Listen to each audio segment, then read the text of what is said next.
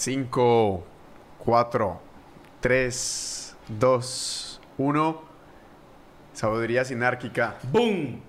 Estamos en el aire, Kevin. Live.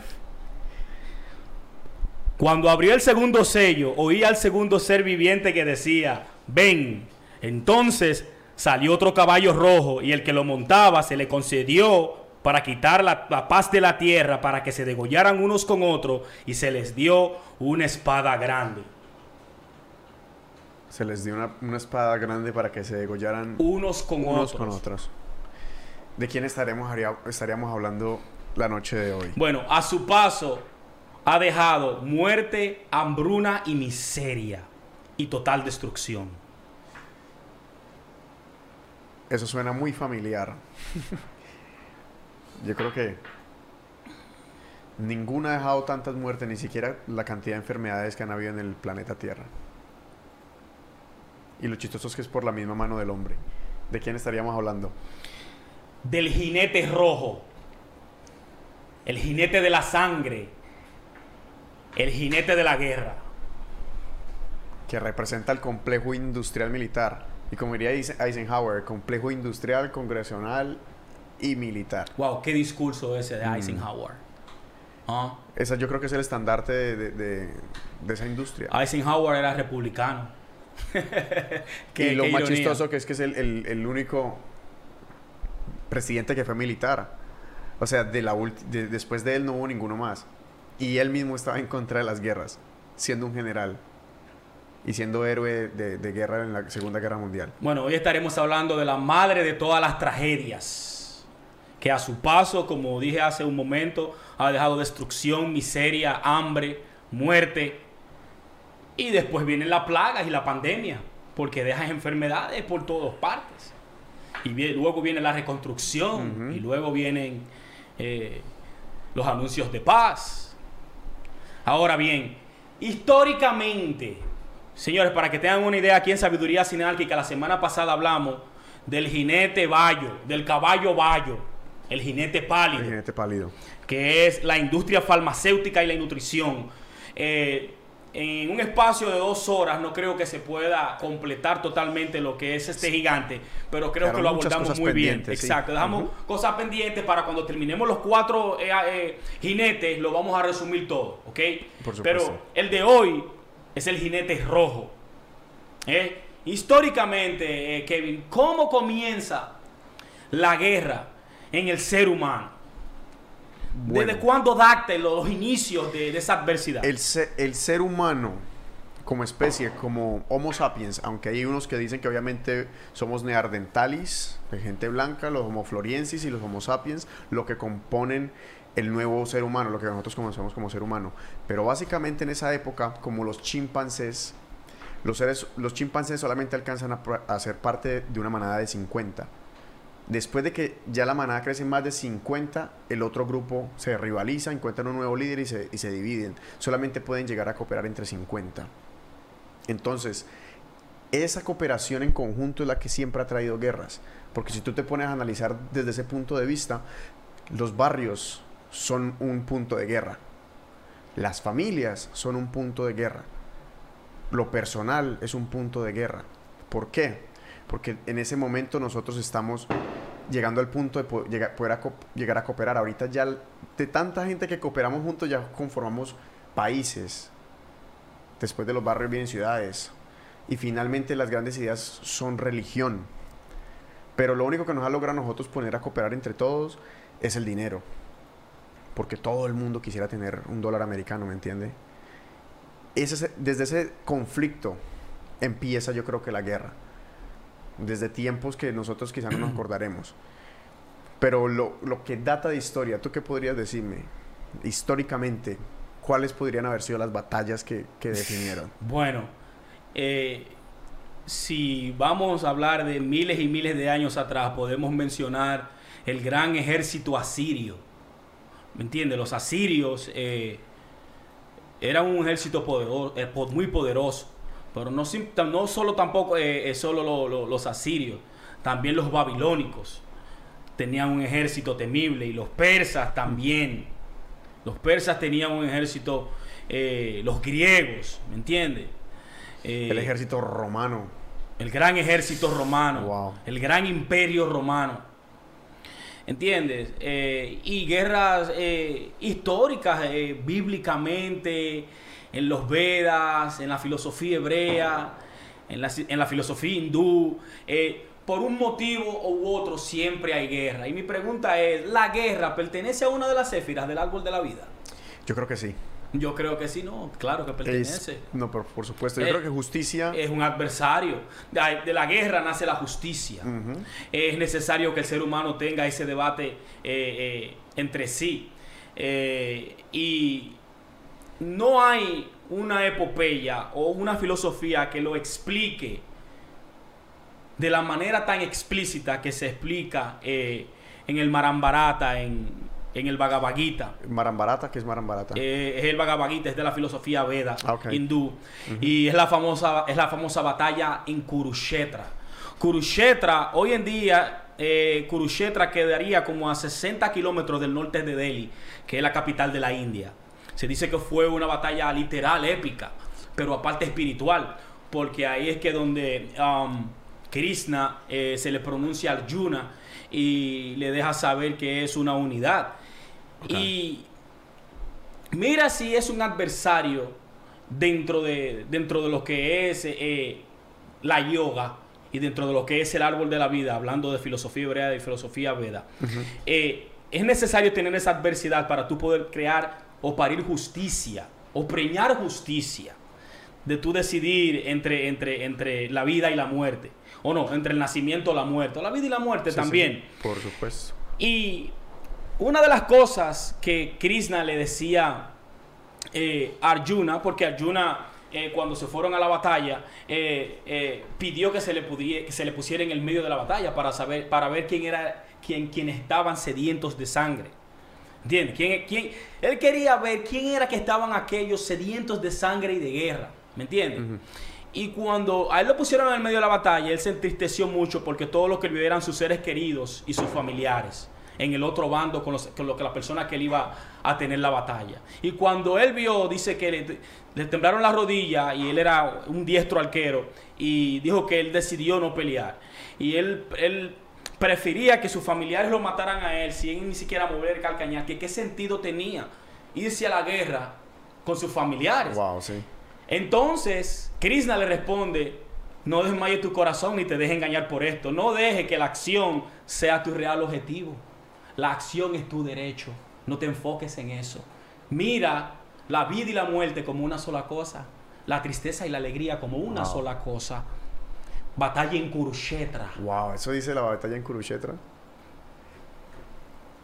Me gustaría Wow. buscar ese párrafo y leerlo bien aquí en Sabiduría Sinárquica. No, y es, y es una paradoja muy interesante.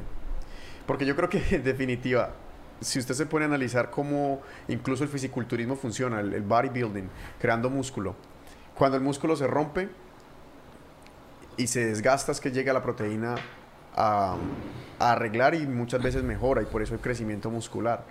Y así mismo sucede con las guerras. Las guerras siempre han, da- han traído destrucción, aunque también han, han llegado a reconstruir. Y definitivamente hay un poder dentro de esa destrucción, que es el mismo poder que yo creo que hablan en, el Bhagavad Gita. Que tú estás diciendo, o sea, que hay un poder para acción, pero que no, no hay que enfocarse directamente en eso. Saber que hace parte de cada uno de nosotros. Y encontraste el párrafo. Estoy buscando.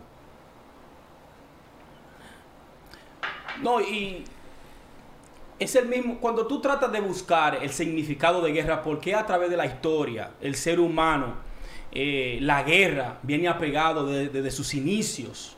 ¿eh? Pero o es una naturaleza de nosotros, eh, es eh, eh, una propaganda que no han vendido, no han inyectado Sí, ese sí. pensamiento eh, eh, de división. Esa es la pregunta. Esa de, es la pregunta. El, el hombre nace bueno, la sociedad lo corrompe, o el hombre es malo por naturaleza? Es, es complicado responder, yo no sabría decir. ¿Entiendes? Entonces, eh, Aunque en realidad yo creo que sí es algo innato de la, de la- de la naturaleza humana. Yo creo que hace parte de todo lo que conocemos nosotros como inercia. Las inercias que son las- los instintos naturales que nos, siempre nos han acompañado. Esos instintos naturales deben ser cortados por la decisión, por, por, el, por la presencia, o sea, por saber usted que usted está vivo y que tiene que tomar decisiones diferentes. Entonces, de una u otra manera, sí pertenece a la vida humana del hombre, por su necesidad natural de, de, guerra, de conflicto. Pero no creo que sea una, una opción viable a partir de, de, ciertos instantes, porque ya después de que tengamos una sociedad lo suficientemente civilizada, no podemos llegar al punto de saber que vamos a perderlo todo simplemente por la, porque a uno le dio por destruir con unas armas más potentes. Que ahí es la gran conspiración de la Tercera Guerra Mundial y toda esta cosa cuyo objetivo que es el miedo a la gente. profetizada por, por Nostradamus. Ah, por Nostradamus vamos, vamos, a hablar de eso con, eh, más luego sobre eh, la destrucción del apocalipsis, porque hay como lo asocian con las filosofías de Nostradamus, pero también con las de Daniel. Pero hay una discusión porque el libro de Daniel supuestamente es un plagio del libro de Isaías. El libro de Isaías en la Biblia no es un solo Isaías, son tres Isaías de diferentes épocas ¿Y todos compuestos en el mismo libro? Y todos compuestos en el mismo libro. Poca gente sabe eso. Pocos judeos cristianos saben esto que te estoy diciendo aquí. esto puede ser primicia. ¿Eh? El libro de Isaías está compuesto por tres diferentes Isaías de tres diferentes países. Y no simplemente eso. También se le considera el quinto evangelio entre los jesuitas. el pues. quinto, mira que los jesuitas son los científicos de la iglesia católica. Los científicos del dragón son ellos, de, la, de la iglesia católica.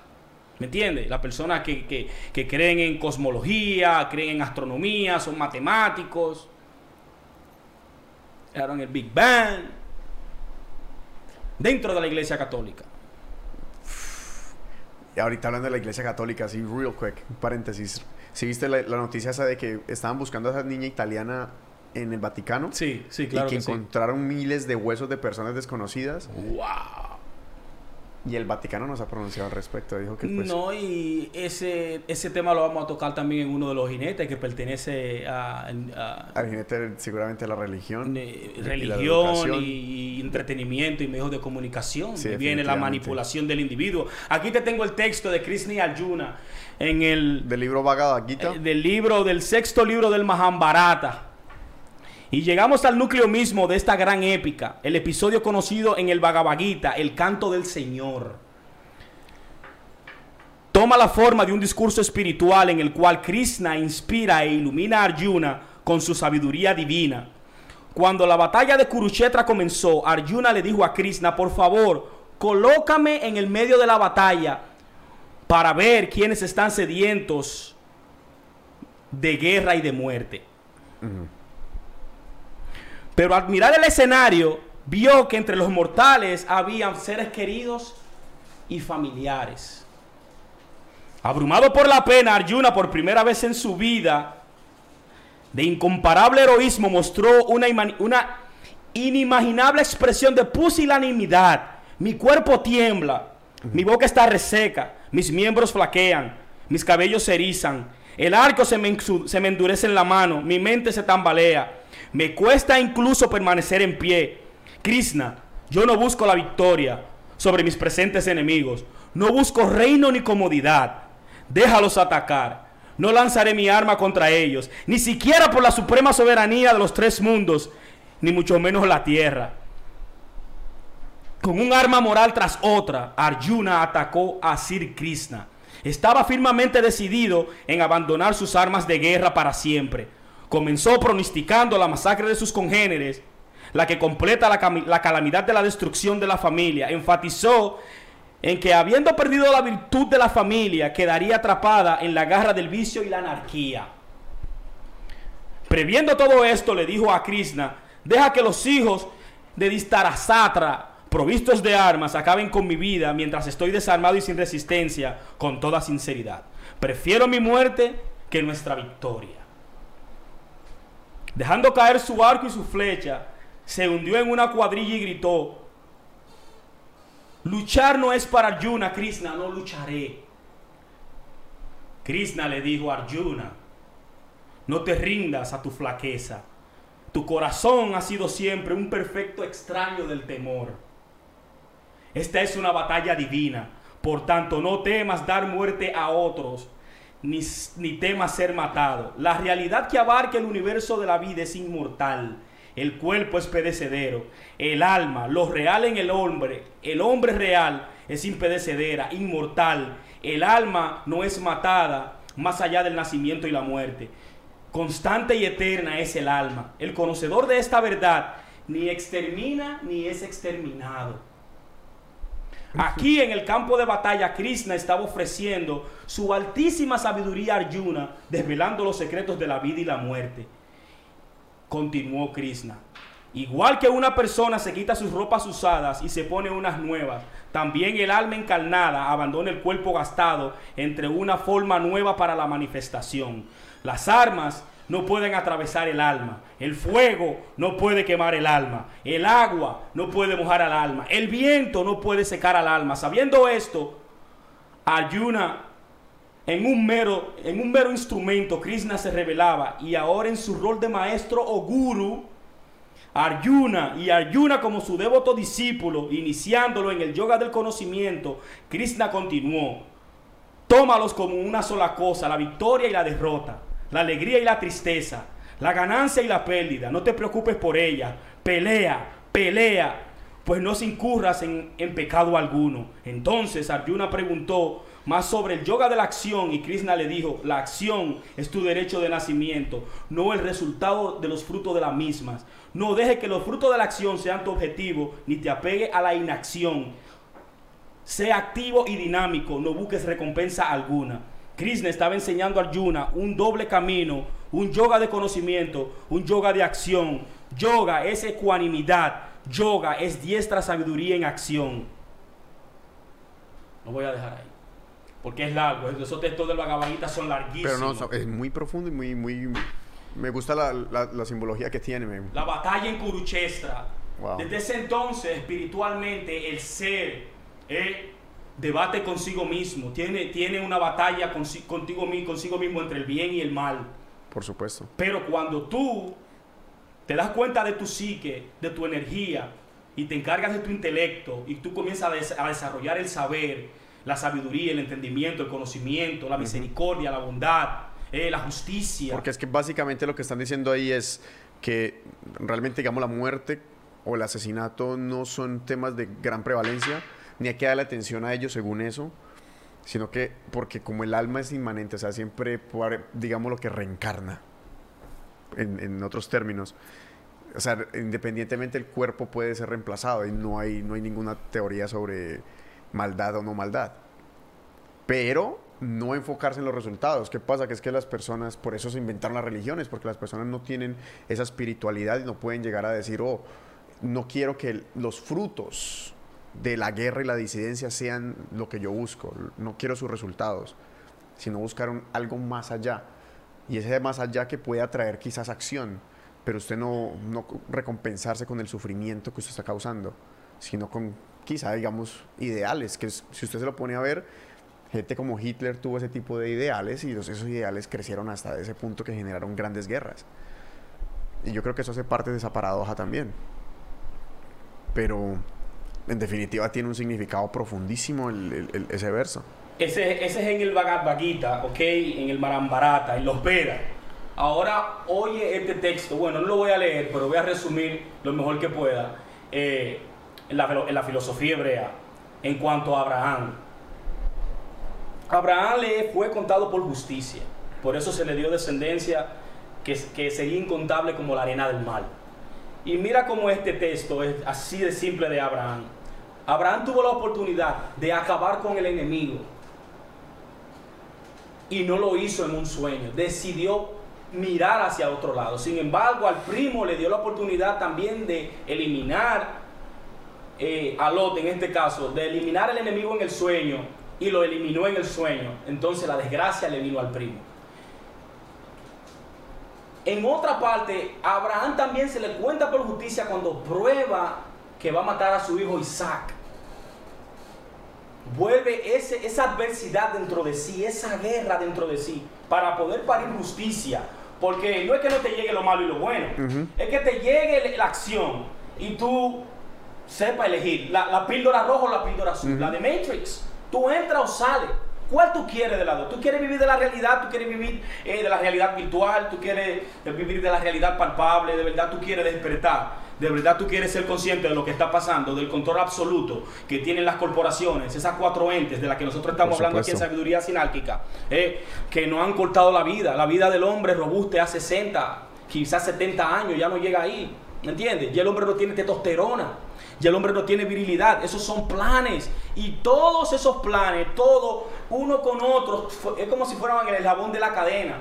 ¿Tú me entiendes? Se unen los unos con los otros. Es como, el, como, el, como, el, como el triángulo del complejo industrial militar.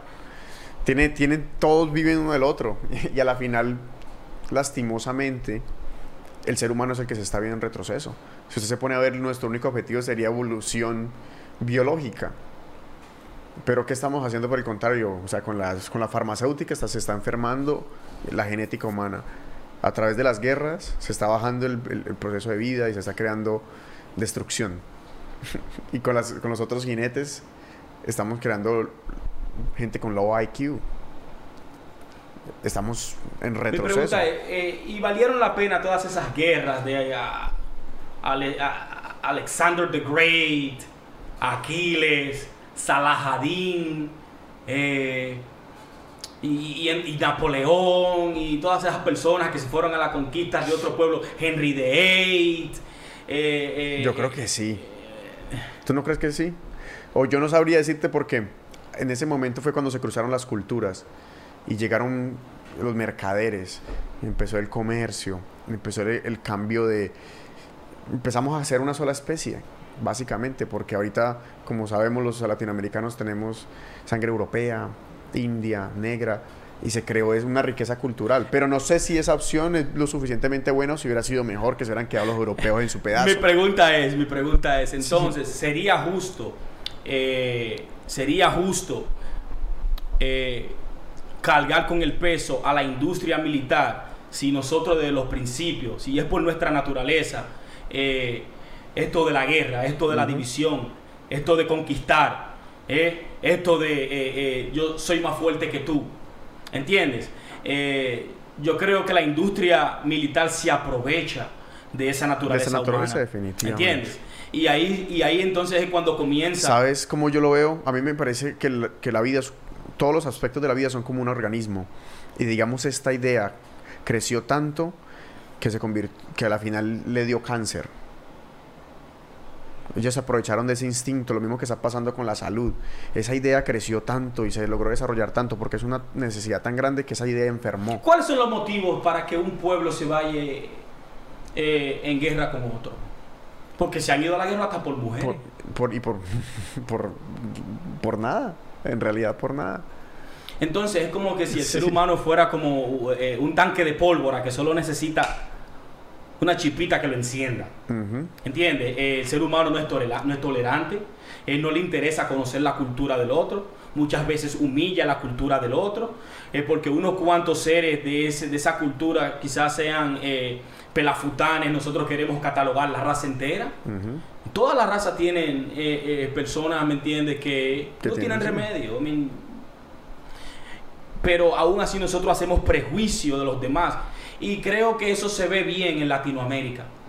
en Latinoamérica hay un desenfoque y hay eh, eh, eh, un individualismo que no lo deja crecer y un servilismo. no vamos aquí a hablar de que a lo, a, lo de que Hugo Chávez, porque aquí no somos ese tipo de, mentalidad. Nosotros no creemos en gente, en ningún, nosotros no creemos en el Estado que controle las masas, ni en la izquierda ni en la derecha.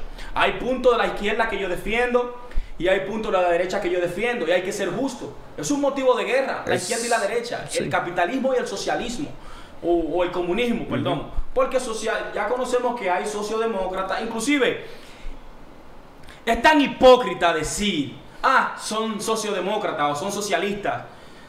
Y los bomberos y la policía, ¿qué son? Estúpidos. ¿Eh? ¿Acaso no es eh, eh, eh, una forma de Estado, una forma de gobierno que necesita sacar el dinero, necesita regular? ¿De dónde va a salir el dinero para pagarle a la policía, a los bomberos, si no es como Estado regulando a las corporaciones? De una manera u otra, todo Estado, por más capitalista que sea, es un 50% también eh, eh, eh, comunista, Comunista, socialista. y- Porque sabemos muy bien de lo que es corporate welfare, ¿me entiendes? Que se aprovechan las compañías peores que las madres sin- Hay que analizarlo como lo analizan solteras que hay por ahí con hijos. el- las industrias farmacéuticas, la, la industria de las armas viven de lo que da el gobierno. Y mucha gente come, come de, de ese, de ese dinero. Es que el gobierno yo creo que es la entidad con mayor cantidad de, de dinero. ¿Sabes qué es lo que me parece a mí aterrador sobre, digamos, la política en general y sobre todo como la política latinoamericana y estadounidense? Es que cómo es posible que nosotros solamente elijamos un representante. ¿Qué tal que esa persona después de que se suba ya no nos represente bien? A mí me parece eso aterrador. Y luego ellos van y toman decisiones sobre en qué se gastan los presupuestos del país, en qué leyes se aceptan, qué leyes no.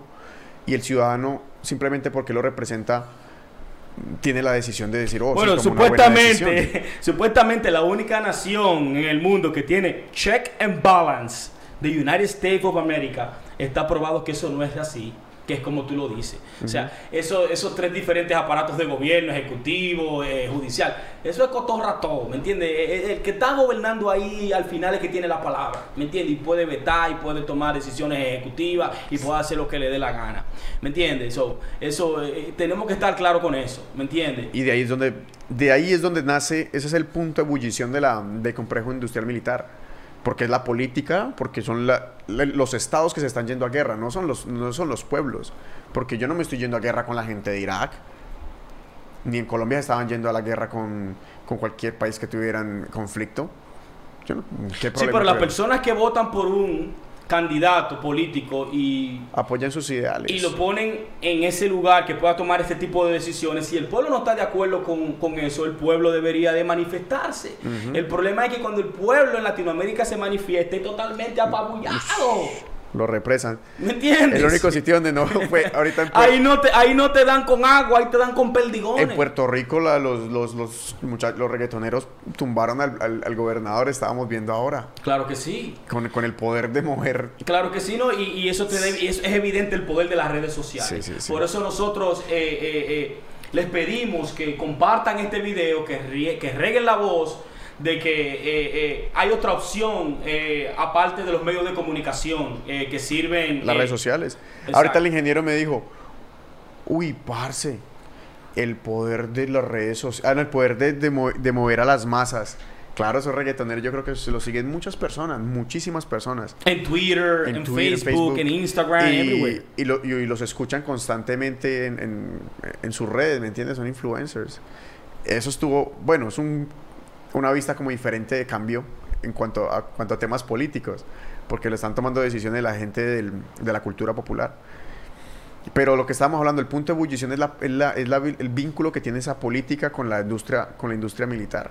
Porque son los países los que están yendo a guerra. Pero vamos a No explicarle a la gente qué, qué, qué es el complejo el de industria militar, qué es lo que qué es eso, qué representa eso, qué poder tiene eso.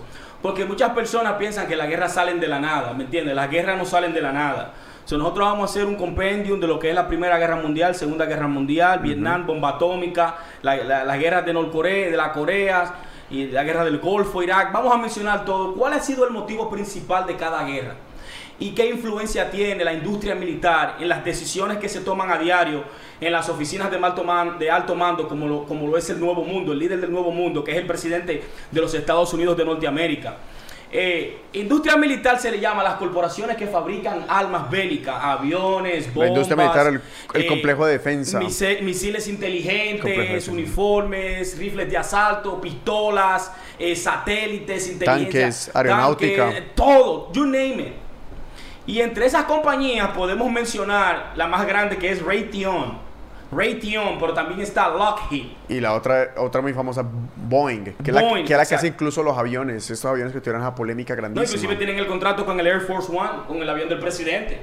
Pero eh, los F-35 lo tiene la, tiene la, la Lockheed, eh, que es el avión más avanzado del mundo. Que ese, ese, ese avión fue el que tuvo la polémica también el otro día, que porque no estaba dando lo, lo suficiente buenos resultados. Correcto, es correcto. Y que ya habían vendido un montón. Uh, sí. y tras de eso se los piden de vuelta a los países para arreglarlos.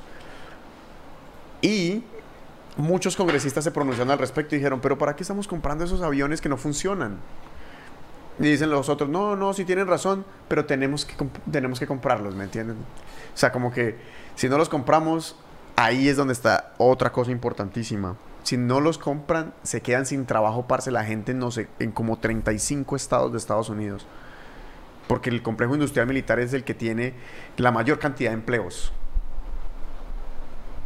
¿Tú sabes cuánto Tiene- fue el budget ya por los últimos dos años, hasta el 2022, que le aprobaron al, le aprobaron al Departamento de Defensa?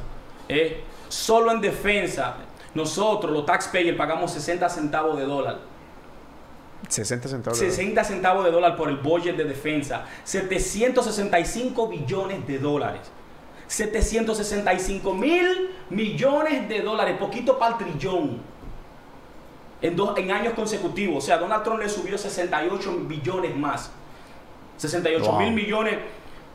Eso es mucho dinero. Pero claro que mucho dinero si tienen clientes como Colombia.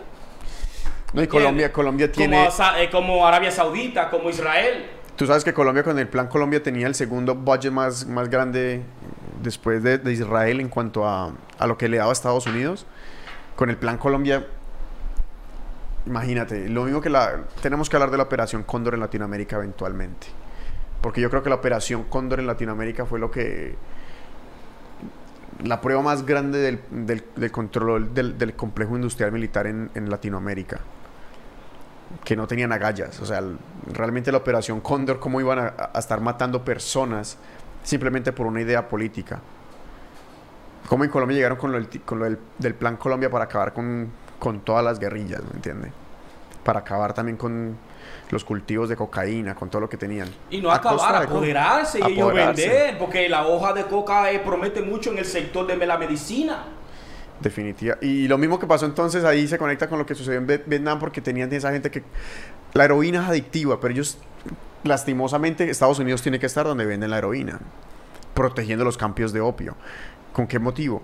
Entonces, Por eso es la guerra de Afganistán. El, mero motivo de la guerra de... Ya no mataron a Bin Laden. O sea, el problema de, de- de- de- de los ataques terroristas de- de- del 11 de septiembre fue buscar al tigre que organizó la Torre Gemela, de la que sí, eh, eh, el atentado. Sí. O atentado no, porque lo perpetró. Osama Bin Laden, ¡pum! lo mataron. Todavía, cinco años después, todavía siguen en Afganistán. So, ¿Cuál es el motivo? No, reporte, ¿eh? y quiero decirte algo, la industria militar es tan, eh, eh, eh, eh, tan, tan controladora. En estos días han pasado varias legislaciones que el pueblo está durmiendo. Y esto no le concierne simplemente a, a- a- a los Estados Unidos de Norteamérica. Esto le concierne al mundo. mundo, Latinoamérica, escuche esto.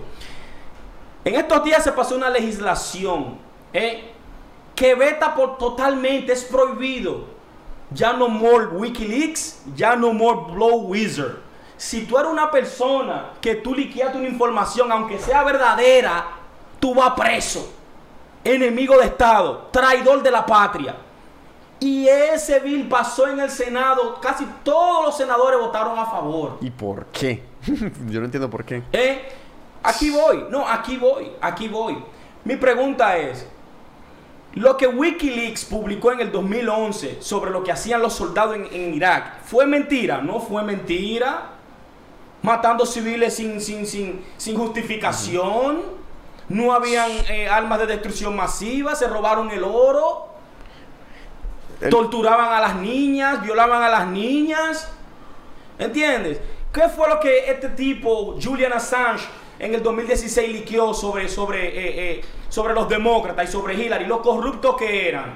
Por supuesto, sí. Estaban manipulando los resultados de las encuestas, estaban dándole las preguntas del debate de anticipación y por encima de eso, el jefe de campaña de Hillary y era presidente del, del- del Comité Democrático Nacional, eh, John Podesta, cuando el FBI le hizo el rey o el allanamiento, sacaron fotos de ese maldito pedófilo, de muchos niños en cuero, de menos de 10 años, Pero eso fue- culito, un eso anillo fue de pedófilo, De pedófilos. ¿Me entiendes? Pero ¿por qué tanto pedófilo en el gobierno casualmente? Entonces, a veces tú llegas a la no entiendo conclusión, eso. locos como Alex Jones dicen la verdad y esta gente lo, lo, lo, lo- lo bloquean de todas las plataformas, pero ¿por qué? Y eso tú no lo ves en, los medios de comunicación. Pero- son, pero eso- son eso sí será- satanistas. Pero son- sí, son- yo lo que digo es por qué tienen un anillo de pedofilia unos políticos, por qué les va a interesar a Porque justamente a los ellos son vampiros, son reptiles que piensan que con sangre eh, eh, de piel joven van a tener la vida eterna, el árbol de la vida. Pero- tú lo sabes, no te hagas el pendejo, tú sabes. Pero parce, ¿cómo le ocurre que va a sus va Esos son rituales an- ancestrales. Oiga. El ser humano es raro. Oiga. ¿Eh? ¿Usted- usted en serio usted cree que hay oye, el reptilianos Salomón detrás? decía, engañoso y profundo es el corazón, ¿quién lo conocerá? ¿En serio usted cree que, que- que George Bush es un reptiliano, que vamos un reptiliano?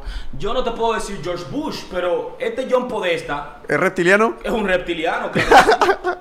¿Y los reptilianos de dónde Eh, eh, eh, vienen? De otro planeta. Ellos piensan que tienen contacto Óyeme. eh, eh, eh, extrasensoriales con deidades totalmente alienígenas. Por- Kevin, ¿y tú crees que el átomo, eh, la energía nuclear, la física cuántica, ¿tú crees que, ¿de dónde tú crees que vino ese conocimiento? ¿Por No, pero- qué Estados Unidos. Pero no y necesariamente los reptilianos, no tiene, Eh, que ser, no tiene que ser una conspiración, eso pueden ser entonces, ¿por qué comunicaciones, en Colombia no hacen eh, propul- eh, motores de propulsión, de propulsión? ¿Por qué en Dominicana, en ¿Y- y Venezuela? por qué en los otros sí? ¿Por, por qué no se estudia energía nuclear? ¿Por qué no se, por qué no los se, reptilianos se metieron a, a- a Europa exclusivamente y por eso tienen la tecnología. no se metieron quizás? Los nazis tuvieron contactos con ellos, telepáticamente, ya con una máquina, con un invento. Sabrá, ¿Quién sabe qué drogas se metieron? No, usted se ríe. Pero- Pero, eh, eh, eh, eh, no es falso que estas personas eh, anualmente, tú lo sabes, que se juntan en el Se anillo juntan, de pero- se juntan y hacen, y hacen rituales. ¿Tú me vas a decir que los masones no hacen rituales? ¿Que, Ilumi- que los Illuminati no tienen, no hacen rituales? Bueno, pero es que son liturgias. O sea, o sea, está bien que sean ¿tú crees místicos. que sean místicos, místicos, ¿Tú crees bacano. que Illu- los Illuminati Pero que sea una sociedad abierta y que sea y que se reúnan como nos estamos reuniendo nosotros aquí con el ingeniero, con aquel ingeniero y venimos aquí a charlar un rato. Nosotros somos Illuminati. Para mí eso es una conspiración, pero no no no que se van a ir a reunir ahí y van a decir, "Vamos a matar a 500, vamos a desarrollar tal arma, Pero vamos claro aquí, que sí. vamos a comernos hasta Pero niñas, claro que vamos sí. vamos a tomarnos Ah, la no, hasta sangre tienen menú, hasta tienen menú, tienen menú. ¿De qué? Tienen menú. De cerebro, que, cerebro no, europeo, no, no quiere cerebro cerebro, pero africano. tienen menú, si le gustan los morenitos. A mí no me parece, güey. Los morenitos de menos de 10 años. Pero tú no estás viendo ese maldito escándalo. Tú no estás viendo todo maldito escándalo de la iglesia católica. Recientes estudios dicen que el 30% de los padres ha violado niños, ha abusado de niños. Ellos entonces, creen que el contacto. Son Eso es- vampiros. O sea, es- o sea, son eh, eh, vampiros. pero explícamelo los vampiros. Eso ¿Por qué bíblico. vampiros? Mira, mira, eso es por, oye, por ideología es que también comienzan las guerras, por eso Ajá. se trata. ¿Me entiendes? Los cristianos piensan de una forma, los judíos piensan de otra, los musulmanes piensan de otra, los hindúes piensan de otra, los budistas piensan de otra. ¿Me entiendes? Por eso hay conflictos de intereses. Porque lo que tú crees en un sitio, tú crees que es malo, en otro sitio es bueno. ¿Me entiendes? Se aplaude. En, en otro sitio es totalmente... eh, eh, eh, Yo te voy a decir mi take on it. Para mí hubo una, hubo una revelación de un conocimiento que cada pueblo la, la diferenció de una manera diferente. Y usaron algo que yo llamaría paradigmas. O sea, la ciencia es un paradigma. Usaron eso para obtener toda su sabiduría, toda su tecnología, toda su, todo su entorno. Otras, otros usaron el paradigma de, de las religiones y empezaron a desarrollarse distintos paradigmas. Entonces ahí es donde yo veo que de pronto ese paradigma de la religión puede llegar a crear pedofilia porque los padres son célibes. Hay cierta cantidad de razones, pero no porque los tipos sean unos vampiros que se quieran comer la sangre de los niños, weón. Yo no creo pero, ¿y eso. con qué, pero, ¿y con qué, pero con qué otra justificación tú desearías el cuerpo de un niño de menos de 10 años? Que tú, que tú seas una persona eh, eh, que te hayas desarrollado, realizado, eh, eh, tú eres un verita de una universidad, de un laude, y tú tengas retratos en tu casa de niños desnudos, del, del cuello hacia abajo, desnudos, Y tú dime cuál, enseñando las qué, qué- qué razón tú le darías. Un adorador de sangre, un satánico. Un satánico. Son satánicos. El, el- el ingeniero Le- quiere... claro que sí, porque a- la- al ingeniero le, le fascina la este guerra. tema. Bueno, yo le le voy a fascina este tema, ¿me entiendes? Pero vamos a seguir con la guerra, todo va dentro del... Porque todo Exacto. esto es dominación y de eso se trata. Ellos quieren tener a los pueblos sometidos, Sí, sí. ¿entiendes? Y la industria militar, que es totalmente auspiciada, todos esos políticos en Washington, mira la guerra que pas- mira la ley que pasaron, ¿eh? Es prohibido decir secreto de Estado porque eres declarado traidor de la patria. Ya eso, ya quieren catalogar a Julian Assange como un traidor y, también a Edward Snowden por ser Blow Wizard. ¿eh? Pero, ¿qué sucedió en los 90 cuando se declasificaron The Pentagon Papers? ¿eh? The Pentagon Papers fue un periodista del New York Times que liquió unos documentos y decía todas Sí. las atrocidades de la guerra de Vietnam y la operación que se llamaba, que se llamaba The Gulf of Tonkin. Ellos hicieron una Pero espere, espere un que usted ya me está hablando de Go for Tonkin y se, y, se, y se me salió por la tangente con Sí, los también. vampiros, weón. No, no. venga, se me salió por- un- tema por tema. Sí. Porque En vamos a hablar de los vampiros. Y que yo también lo estaba preguntando y yo es que yo no voy a decir ninguna verdad aquí. Yo voy a, a- a exponer mi punto de vista. mi punto de vista ante la parte de la religión y el hecho de que ellos abusan literalmente casi la mayoría son varones. O sea, Pero ¿por qué lo hacen? Ah, no, dígame usted por qué cree que la el No, tema no, del Vaticano es- es- tienen una cosita con los niños. y no es porque que es el macho cabrio, ¿me entiendes? No, sí, es, la sangre masculina, la, masculina, la masculinidad del individuo, ¿me entiendes? De eso se trata. Son gente, son depravados, ¿me entiendes? Son personas totalmente eh, eh, eh, esquizofrénicas, personas totalmente... eh, eh, No, pero yo creo que eso tiene que ver un problema directamente relacionado con el poder.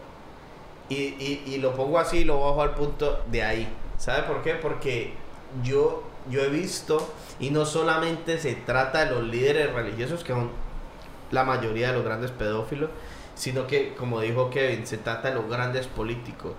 Entre más poder están adquiriendo, llegan a ese punto. Entonces tiene que haber un punto de quiebre que yo todavía no he podido entrar en el cuy del asunto. Y que aquí que estamos reunidos los tres, deberíamos investigar más en el por qué estas personas con poder, estamos hablando de políticos, estamos hablando de religiosos. Obviamente los grandes religiosos y los grandes líderes políticos Esa tienen respuesta parte- existe.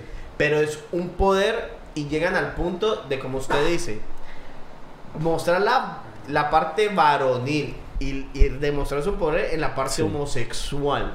Porque es que eh, eh, es, es, es literal, literal que la gran cantidad de abusos se cometen de hombres. O sea, porque no vamos a hablar de los abusos de las mujeres del poder porque todavía no son tan escandalosos como Pero de son- los de hombres Pero yo no hacia creo- hombres menores de edad. O sea, es que ni siquiera Porque Sí, es que yo, yo, yo, yo digo, hablando de una parte heterosexual, los- homosexual. los, los, los padres de la Iglesia Católica tienen un poder sobre la comunidad. Tras de eso son varones y detrás de ser varones tienen que ser célibes por religión. ¿Qué pasa? Imagínese en la situación de... Eso no es una situación de, yo no creo que conspiración, sino de, de términos psicológicos. Sí. Términos psicológicos y que son parte de de la enfermedad. naturaleza, son parte de la naturaleza que quizá eso le vaya a enseñar a la, a la religión eh, católica hecho que no hay que privar a los padres de Y ese, hecho de ese nosotros derecho. mismos, porque es que yo no solamente lo estoy viendo por la parte de religión, lo que usted dice es muy, muy real, pero es que yo lo estoy viendo porque yo empecé con la religión y yo empecé a criticar la religión de una manera escabrosa y siempre lo he hecho delante de las redes en cuanto a, a los abusos hacia hombres varones Mm. en el celibato de los... O sea, ¿por qué simplemente no pueden, digamos, abusar de, de, de la parte heterosexual? ¿Por qué no pueden ser víctimas las mujeres? La mayor cantidad, casi el 90% de las víctimas son hombres, de los que ellos violan. Entonces estamos hablando que del poder y después Mira, de ahí me di cuenta de la política. Eso viene desde, desde eh, tiempos ancestrales. Había un rey escocés, no recuerdo cuál, con apenas cuatro meses ya tenía tres amantes varones. Tres amantes varones le tenían ya los padres eh, eh, eh, eh, apartados para ese rey, para ese futuro príncipe, luego se convertiría en rey. So, es parte del ser humano, es, es- es la dualidad femenino-masculino. Y la atracción del masculino por el masculino, que viene siendo positivo, positivo, negativo, negativo, eh, todavía nosotros como seres humanos no conocemos el ser. Puede ser eso. No eso conocemos a es- nosotros mismos. Es algo Entonces más, ellos más están, ellos, interno. a través de eso, ellos piensan que pueden lograr cierto tipo de conexión, yo diría que eh, eh, mística, en la que ellos puedan alcanzar ese conocimiento, ese conocimiento de, de la vida eterna. Todo se trata, Kevin. eh, mira ese Epstein, que es amigo de los Clinton, que es amigo también ah, um, ah, de Donald Trump. El tigre hacía party con Donald Trump, 30 mujeres y ellos dos solos. A mí, el tigre fue agarrado traficando con menores de edad de otros Mm. países, un anillo, un, un anillo de tráfico sexual. Pero por, por, niños. por motivos económicos principalmente. Toda, y tú sabes, lo más misterioso del caso es que la casa del que está en California, en una mansión en Beverly Hills, la puerta más grande de toda la mansión es la de como queriendo decir, todo el mundo ha entrado por aquí. Jódanme y lo voy a joder a todos ustedes. Bill Clinton, expresidente de los Estados Unidos, viajaba en un jet que era de él. Ya tú sabes el servicio que le daban ahí. Entonces, esas aberraciones, ¿eh? esas violaciones sin consentimiento, esas prácticas, esos rituales eh, satánicos, son conocidos dentro de esas élites. Esto no es un secreto. ¿eh? De la misma eh, masónica, la de Illuminati, la de dentro de los olímpicos. Porque es que yo creo que quieren demasiado dinero. Dentro de los 300, es que no saben qué hacer, ya nada le place. Mm, ahí sí tiene mucha, ahí tiene Entonces, esta codicia, esta ambición, greedy, todo lo que termina con los imperios es la ambición de la persona. Esta ambición te conlleva a ti a tú someter a los pueblos, a tener control absoluto de los pueblos, a promover una, ideología. Ya vemos la ideología de género que hay, hay una guerra. La gente está confundida porque están poniendo, están eh, eh, usando como propaganda la homosexualidad. ¿Entiendes? Tú lo ves en el tren, tú lo ves en la televisión. Entonces hay unas cuantas personas que son eh, pro aborto hasta la muerte. Eso ellos no entienden que no, ni por violación, ni por deforme, nada. Usted tiene que parirlo porque es una criatura de Dios. Ahí vamos al tema de Dios. Eh, creo que cada quien debería ser. Nadie es libre. La gente le tiene miedo a la libertad. La libertad es tan buena que cuando tú pones el pie, uy, coño, es peligrosa, pero es buena. Estoy solo. ¿Eh? es buena. ¿Quién es libre? Eh, todo, lo, todo lo prohibido, todo lo prohibido es bueno. No, y te toca empezar a pensar. Y cuando te toca empezar a pensar, te empieza a cansar. Entonces, eso nos conlleva a lo que es la industria militar. que, ese poderío. Están demasiado, comenzó a industrializarse la guerra? Porque aquí es que viene, sabemos la Primera Guerra Mundial, toda la muerte, la hambruna y la plaga que viene pero, después. Pero la Primera Guerra Mundial todavía no había el complejo industrial militar. No, todavía no estaba, pero you know, ya viene el paso. el, el complejo industrial comienza a partir de la Segunda Guerra Mundial. ¿eh? Definitivamente. Y los avances que habían hecho los nazis en cuanto a tecnología, ¿me entienden? En cuanto a los motores de propulsores. ¿Me entiendes? En cuanto eh, eh, a vehículos aéreos, los submarinos, ¿me entiendes? So, los nazis tenían cohetes que fácilmente les llovían en Londres. Desde Alemania caían en Londres. En los bunkers de ellos era el subway es que en, la, Segunda Guerra Mundial se demostró que todos los países tenían un genio.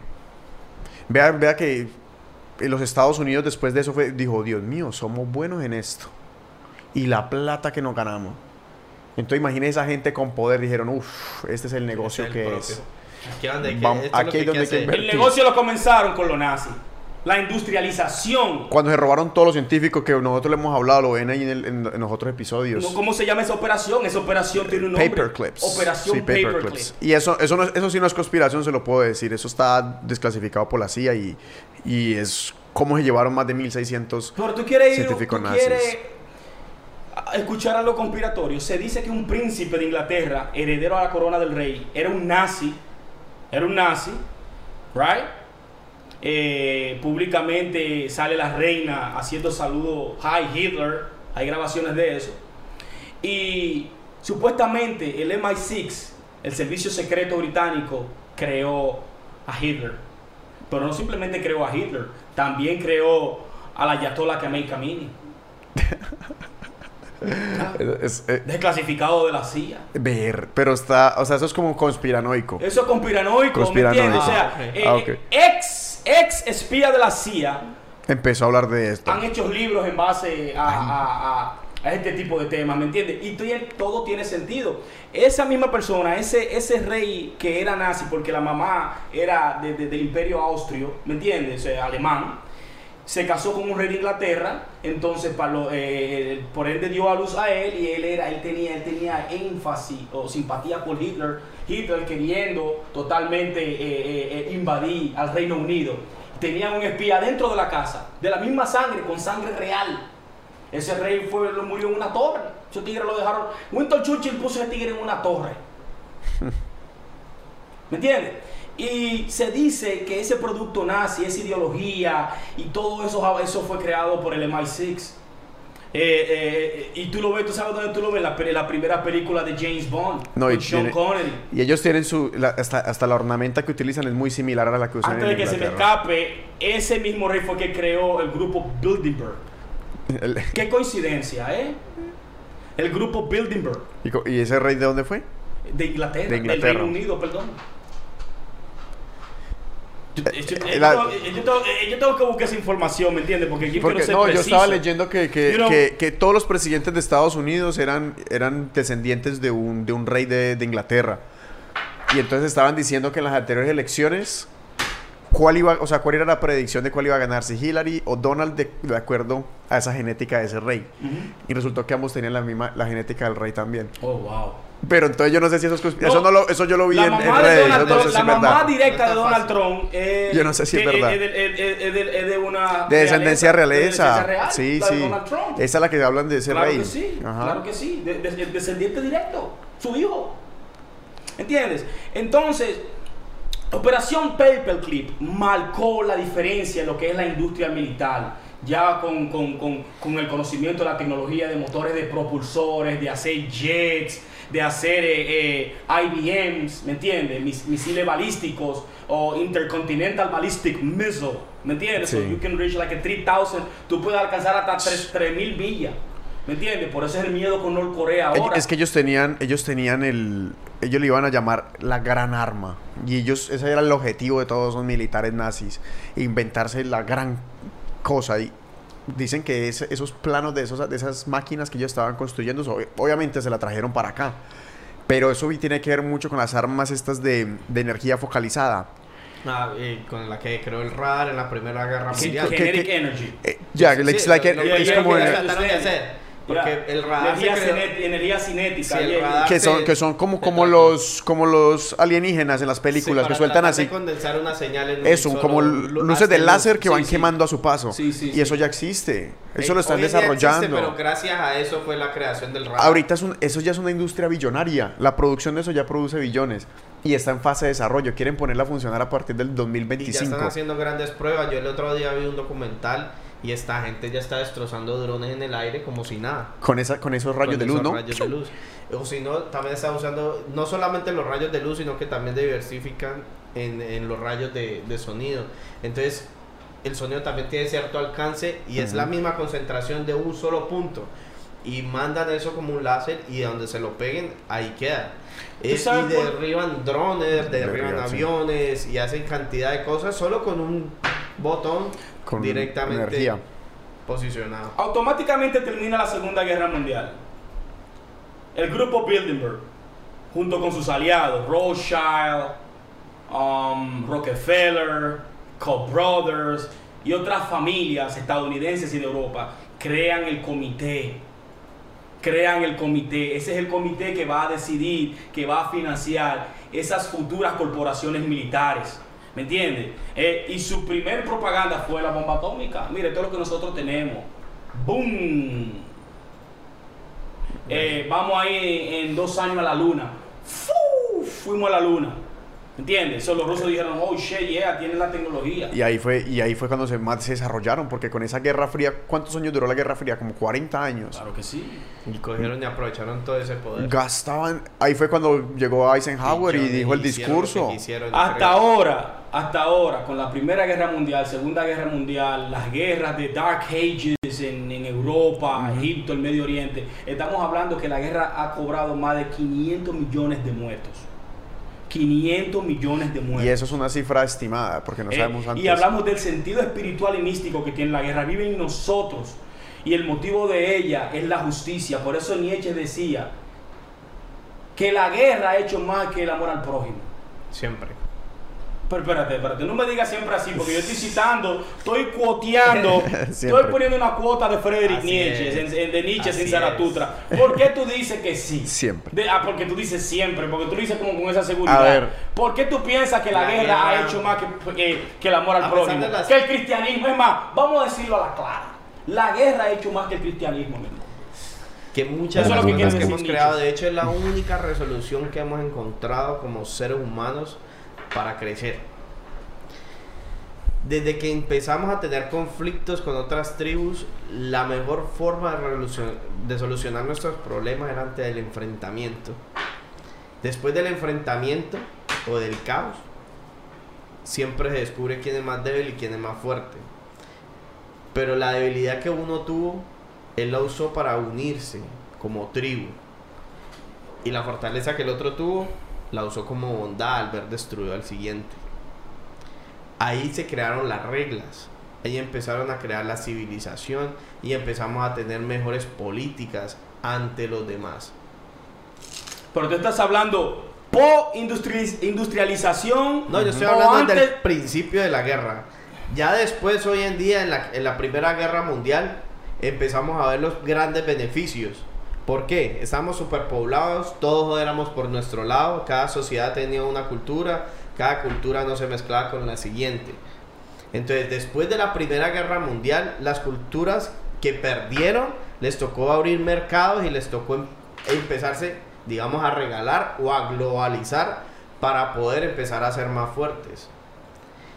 Después de la Primera Guerra Mundial, otro beneficio fue que el hombre pobre pudo ser incluido en una sociedad que siempre lo había excluido, porque el capitalismo estaba arraigado en ese tiempo también, el feudalismo y todo eso. Pero al tener una guerra, el hombre pobre se vuelve militar. Y al, al, ser común, al de pie, a la persona a pie, volverse militar, empieza a tener determinados beneficios porque empieza a ser parte de la historia. Y eso lo incluye en una sociedad y empieza a unir las fuerzas en un solo objetivo, que es derrotar al, al enemigo. Entonces empieza a unir la sociedad como tal. La sociedad como tal empieza a tener un ideal propio por el cual luchar, se empieza a arraigar las culturas, se empieza a em, el individualismo personal de cada sociedad, como la griega, la romana, y después de la romana estamos hablando ya de países, en Rumania, empezamos a ver eh, Rusia, empezamos a ver Alemania, empezamos a ver sociedades que empiezan a constituir porque son una contra el enemigo que tiene otra forma de pensar. Obviamente, las guerras pero las, las, guerras, nosotros hablamos ahorita al principio, definitivamente han ayudado y hacen parte de la naturaleza. Lo que pasó con las, con las guerras que hoy en día las están usando como negocio, están acribillando. Ese, es el, ese, es el, punto aquí, ingeniero. Yo eh, no podría estar más de acuerdo con usted, pero difiero de usted porque a su paso nosotros hemos dado aquí los números de que ha dejado la muerte, eh, la guerra a través de su paso, el jinete rojo, pero no simplemente, no solo eso, lo más importante, lo más importante, eh, cuáles son las personas que manipulan y cuál es el propósito real. El propósito real es hacer dinero, es hacer dinero vender armas, desestabilizar eh, eh, geopolíticamente zonas que tú piensas que tienen eh, recursos naturales. Nosotros latinoamericanos hemos, siempre hemos sido víctimas de eso. Nosotros somos el patio trasero, el patio trasero de los Estados Unidos de Norteamérica por esa razón, porque tenemos, tenemos popes, tenemos gobernantes serviles que pretenden no conocer la verdad y todos la conocen. ¿Me entiendes? El problema que yo tengo es cuando un grupo de personas impone a otro grupo cómo debe vivir, cuáles son sus límites, cuál es su libertad. ¿Entiendes? Y la guerra no mejora a nadie, al contrario.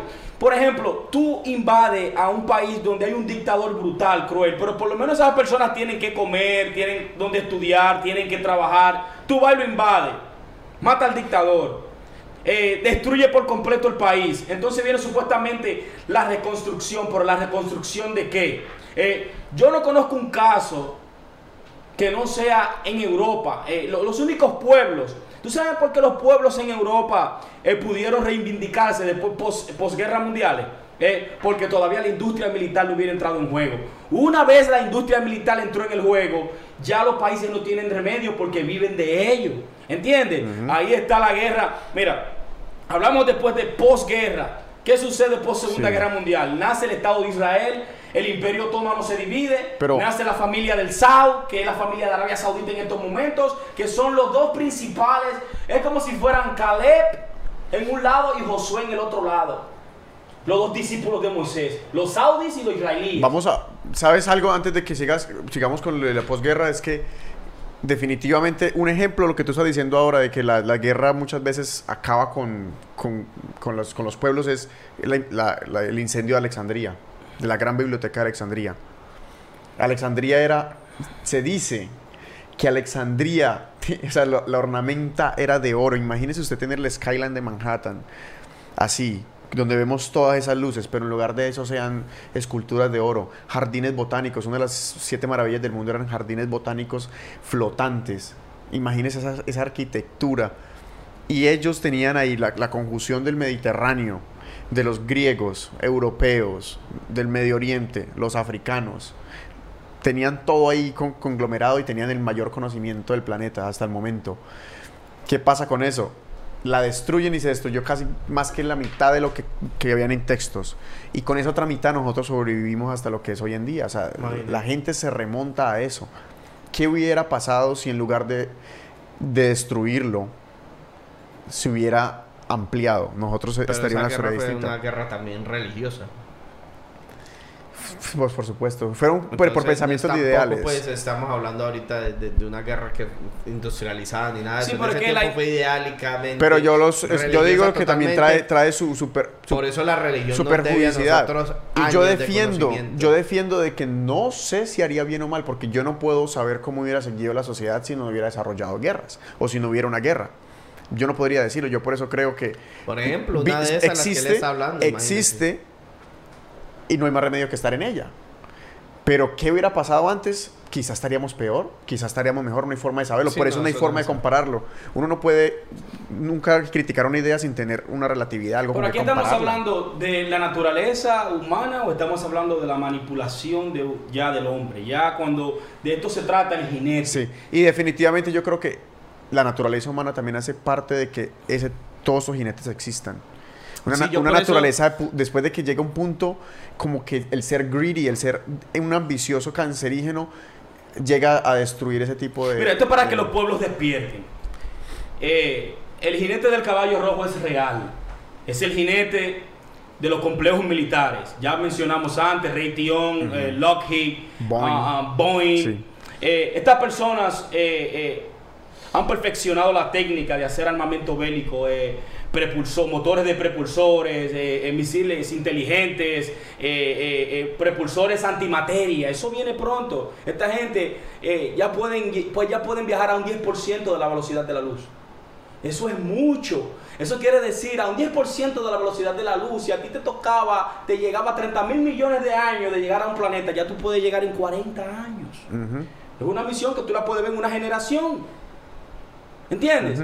Entonces ya con estos avances que hay, el despliegue bélico, ¿cuál es la ambición? ¿Por qué eh, eh, este, eh, eh, esta manipulación de someter a los pueblos y que los pueblos se, se- mira cómo lo dice el jinete, se degollen Sí, uno sí, con sí. otro, con una espada grande, con un gran conocimiento? Y eso se vio en la, en la posguerra. Claro que sí, claro en lo de que la, la Primera Guerra Mundial, tú estás hablando del, del- del- del conflicto otomano con el Imperio Británico. Exactamente, no, y no tanto eso, donde la industria de verdad comenzó a hacer propaganda y a hacer brag about, a decir, mira lo que yo tengo, fue cuando nació el Estado de Israel. Eh, y el, estadio, el Estado de Israel comenzó a desplegar el, el- el arsenal bélico y, el dominio del aire. ¿Me entiendes? Es, eso, eh, la guerra de los seis días con esos cinco estados árabes alrededor de Israel y no pudieron derrotarlo. Israel utilizaba eh, la Fuerza Aérea Francesa, usaba el, el, el, Mirage, el famoso avión francés que tantas victorias le dio a Francia. Uno de los mejores aviones de todos los tiempos, el Mirage. Los franceses son grandiosos. Son los dueños del Concorde, los que hicieron el Concorde, el primer fucking avión de pasajeros supersónico. Son los que hacen el fucking, the big fucking airplane que tú ves de pasajeros. Ellos son los que lo Pero, hacen. pero esa guerra de seis días, ¿por qué se causó?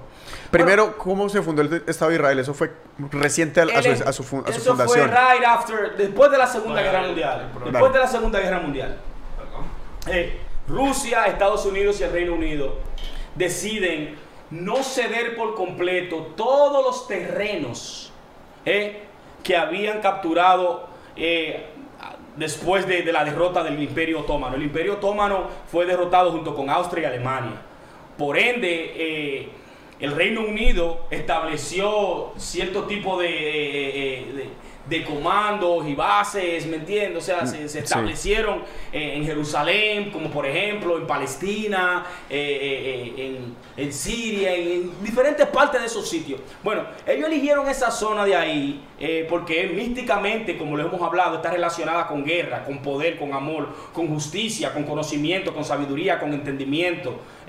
Con todo eso está ligado con poder, ¿me Sí. entiendes? Lo que es Jerusalén, ¿me entiendes? La, eh, eh, Sion. por decirlo así. Es una, es una ciudad muy importante para los sionistas. Eh, se proclama la independencia del Estado, nace el Estado israelí, eh, financiado por empresarios aquí, Eso en fue- Estados, aquí en Estados Unidos. Pero eso fue después de que terminó la guerra, exactamente Right after, después. después. Que se, que se partieron el botín. Correcto. Egipto, Siria, Irak, Palestina eh, y Siria concordaron exactamente y se fueron a la guerra. Esa fue la guerra de los seis días. Israel totalmente desplegó su perdón su poderío eh, eh, militar Pero aéreo. una pregunta. ¿Por qué ellos estaban en contra de que Israel formara un Estado si ellos también fueron fragmentados? Porque antes eran parte del imperio y, y a ellos le dijeron, ¿sabe que usted se llama Siria? Porque eso también se lo dijo eh, Gran Bretaña cuando los empezaba a, a repartir con, con, las- con Francia y Estados No, Unidos. no, no, Porque ellos dijeron, a ustedes también son un Estado como nosotros, recién creado. ¿Por qué decidieron atacarlo? Bueno, eh, en realidad ahí no existía en lo que era el área de Palestina porque ellos comenzaron a, a- a replegar. Lo que están haciendo en el día de hoy es totalmente invadiendo territorio árabe. ¿Entiendes? Y si algo hay en esta historia de la guerra de los seis días en Israel y ese conflicto israelí-palestino, fue que la casa de, de Saud no hizo nada. O sea, esos hermanos árabes le dieron la espalda a sus hermanos árabes. Quizás porque eh, Palestina es influenciado por la parte eh, chía, musulmana, no suní, ¿me entiendes? Que es la casa del Saud.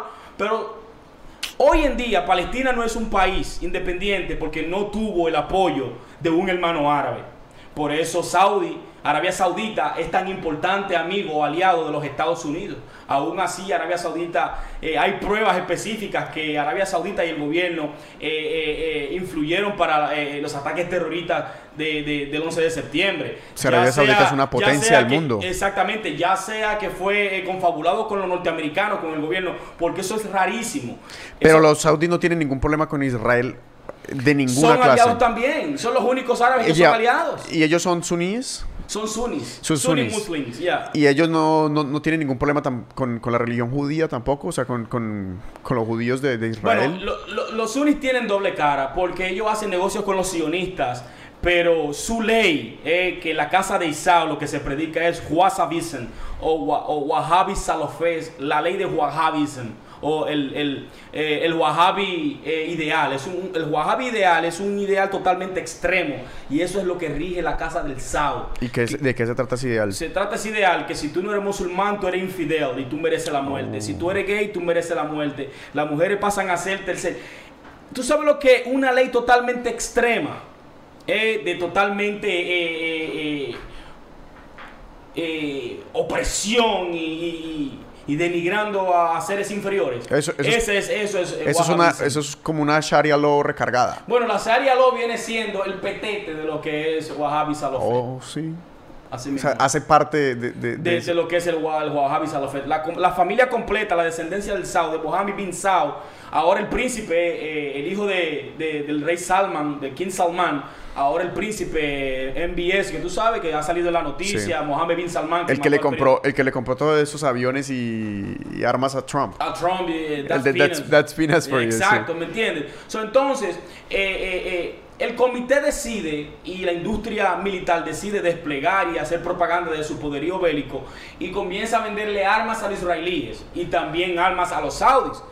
Ya en desventaja a los otros hermanos árabes, ya, y, y me entiendes, ya tienen, bueno, después Jordania, después que perdió la guerra de los seis días, se alió a, a Israel y Egipto también, porque Egipto perdió la guerra, Egipto también supuestamente es un aliado eh, de Israel, o sea, no, no, no tienen conflictos mutuos, Sí, pero sí. dentro de, de- de- de- de Egipto hay milicias que sí hacen atentados a, a israelíes, pero el, el- la idea sionista, la idea final fue como te dije, la, la tierra prometida es desde el Jordán hasta el Éufrates. Eso significa que a ellos le falta conquistar Jordania, en Siria completa e Irak completa. Irak completo también. Ese es el- es- esa es la idea final. Cuando yo oigo eso de que no, dos state solution, una solución de dos state, eso es, eso es Eh, patrañas. porque cuando acaben con Palestina van a seguir con el siguiente. que la van a seguir con el siguiente. ¿Tú crees el que sea siguiente, El siguiente sería eh, Jordania. Jordania. Y luego Siria. Bueno, ya ellos tienen Golden Heights. Ellos invadieron parte de Siria. Ya, lo, ya los han Los invadido. israelíes tienen, y, y, y, y, óyeme, y they brag about, ellos tienen, oh, tenemos buen vino en los Golden Heights. ¿Tú viste así de ese vino bueno que tenemos? Yeah, porque la temperatura es 65 grados, Ay, la uva, así tan, tan en Golden Heights. No sé si tú has visto en estos días cómo han eh, eh, demoliendo casas de palestinos. Y tenemos que tener cuidado, señores, oigan esto. La industria militar, los sionistas, no todos israelíes, porque dentro de Israel hay personas que protestan en Por contra de su gobierno, eh, porque es un gobierno fascista. Ese, ese Bibi Netanyahu, ese tigre es, es un Sí, fascista. Es como un nazismo, Es- pero es un- diferente. Un, nazismo diferente, un nazismo democrático. Exacto. Eh, aquí en Estados Unidos se pasó una ley. Eh, BDS, anti-boicot de los productos de Israel. Ni siquiera tú puedes boicotear nada. Eso es atentar contra la primera enmienda. Ahora, yo puse todo en la balanza y dije, ¿qué Palestina le da a ganar a, a los Estados Unidos de Norteamérica? ¿Y qué Israel le da eh, de beneficio a los Estados Unidos de Norteamérica? No hay Primero, ningún problema con Estados eso. Unidos tiene, no se comparan. ¿me Es que entiendes? obviamente eso se sabe. Eso, ¿me entiendes? Entonces, eh, eh, la resolución pasó 385 votos como a, como a 4 votos. Algo totalmente que dio pena. Dentro de esos votos estaban las dos musulmanas, que ahora tienen problemas con Trump, Que- la guerra de los eso Twitter, fue horrible, a eso. Tlaib y a, y a, y a Inla Omar. Y ellas estaban atacando, inclusive Tulsi Gabbard.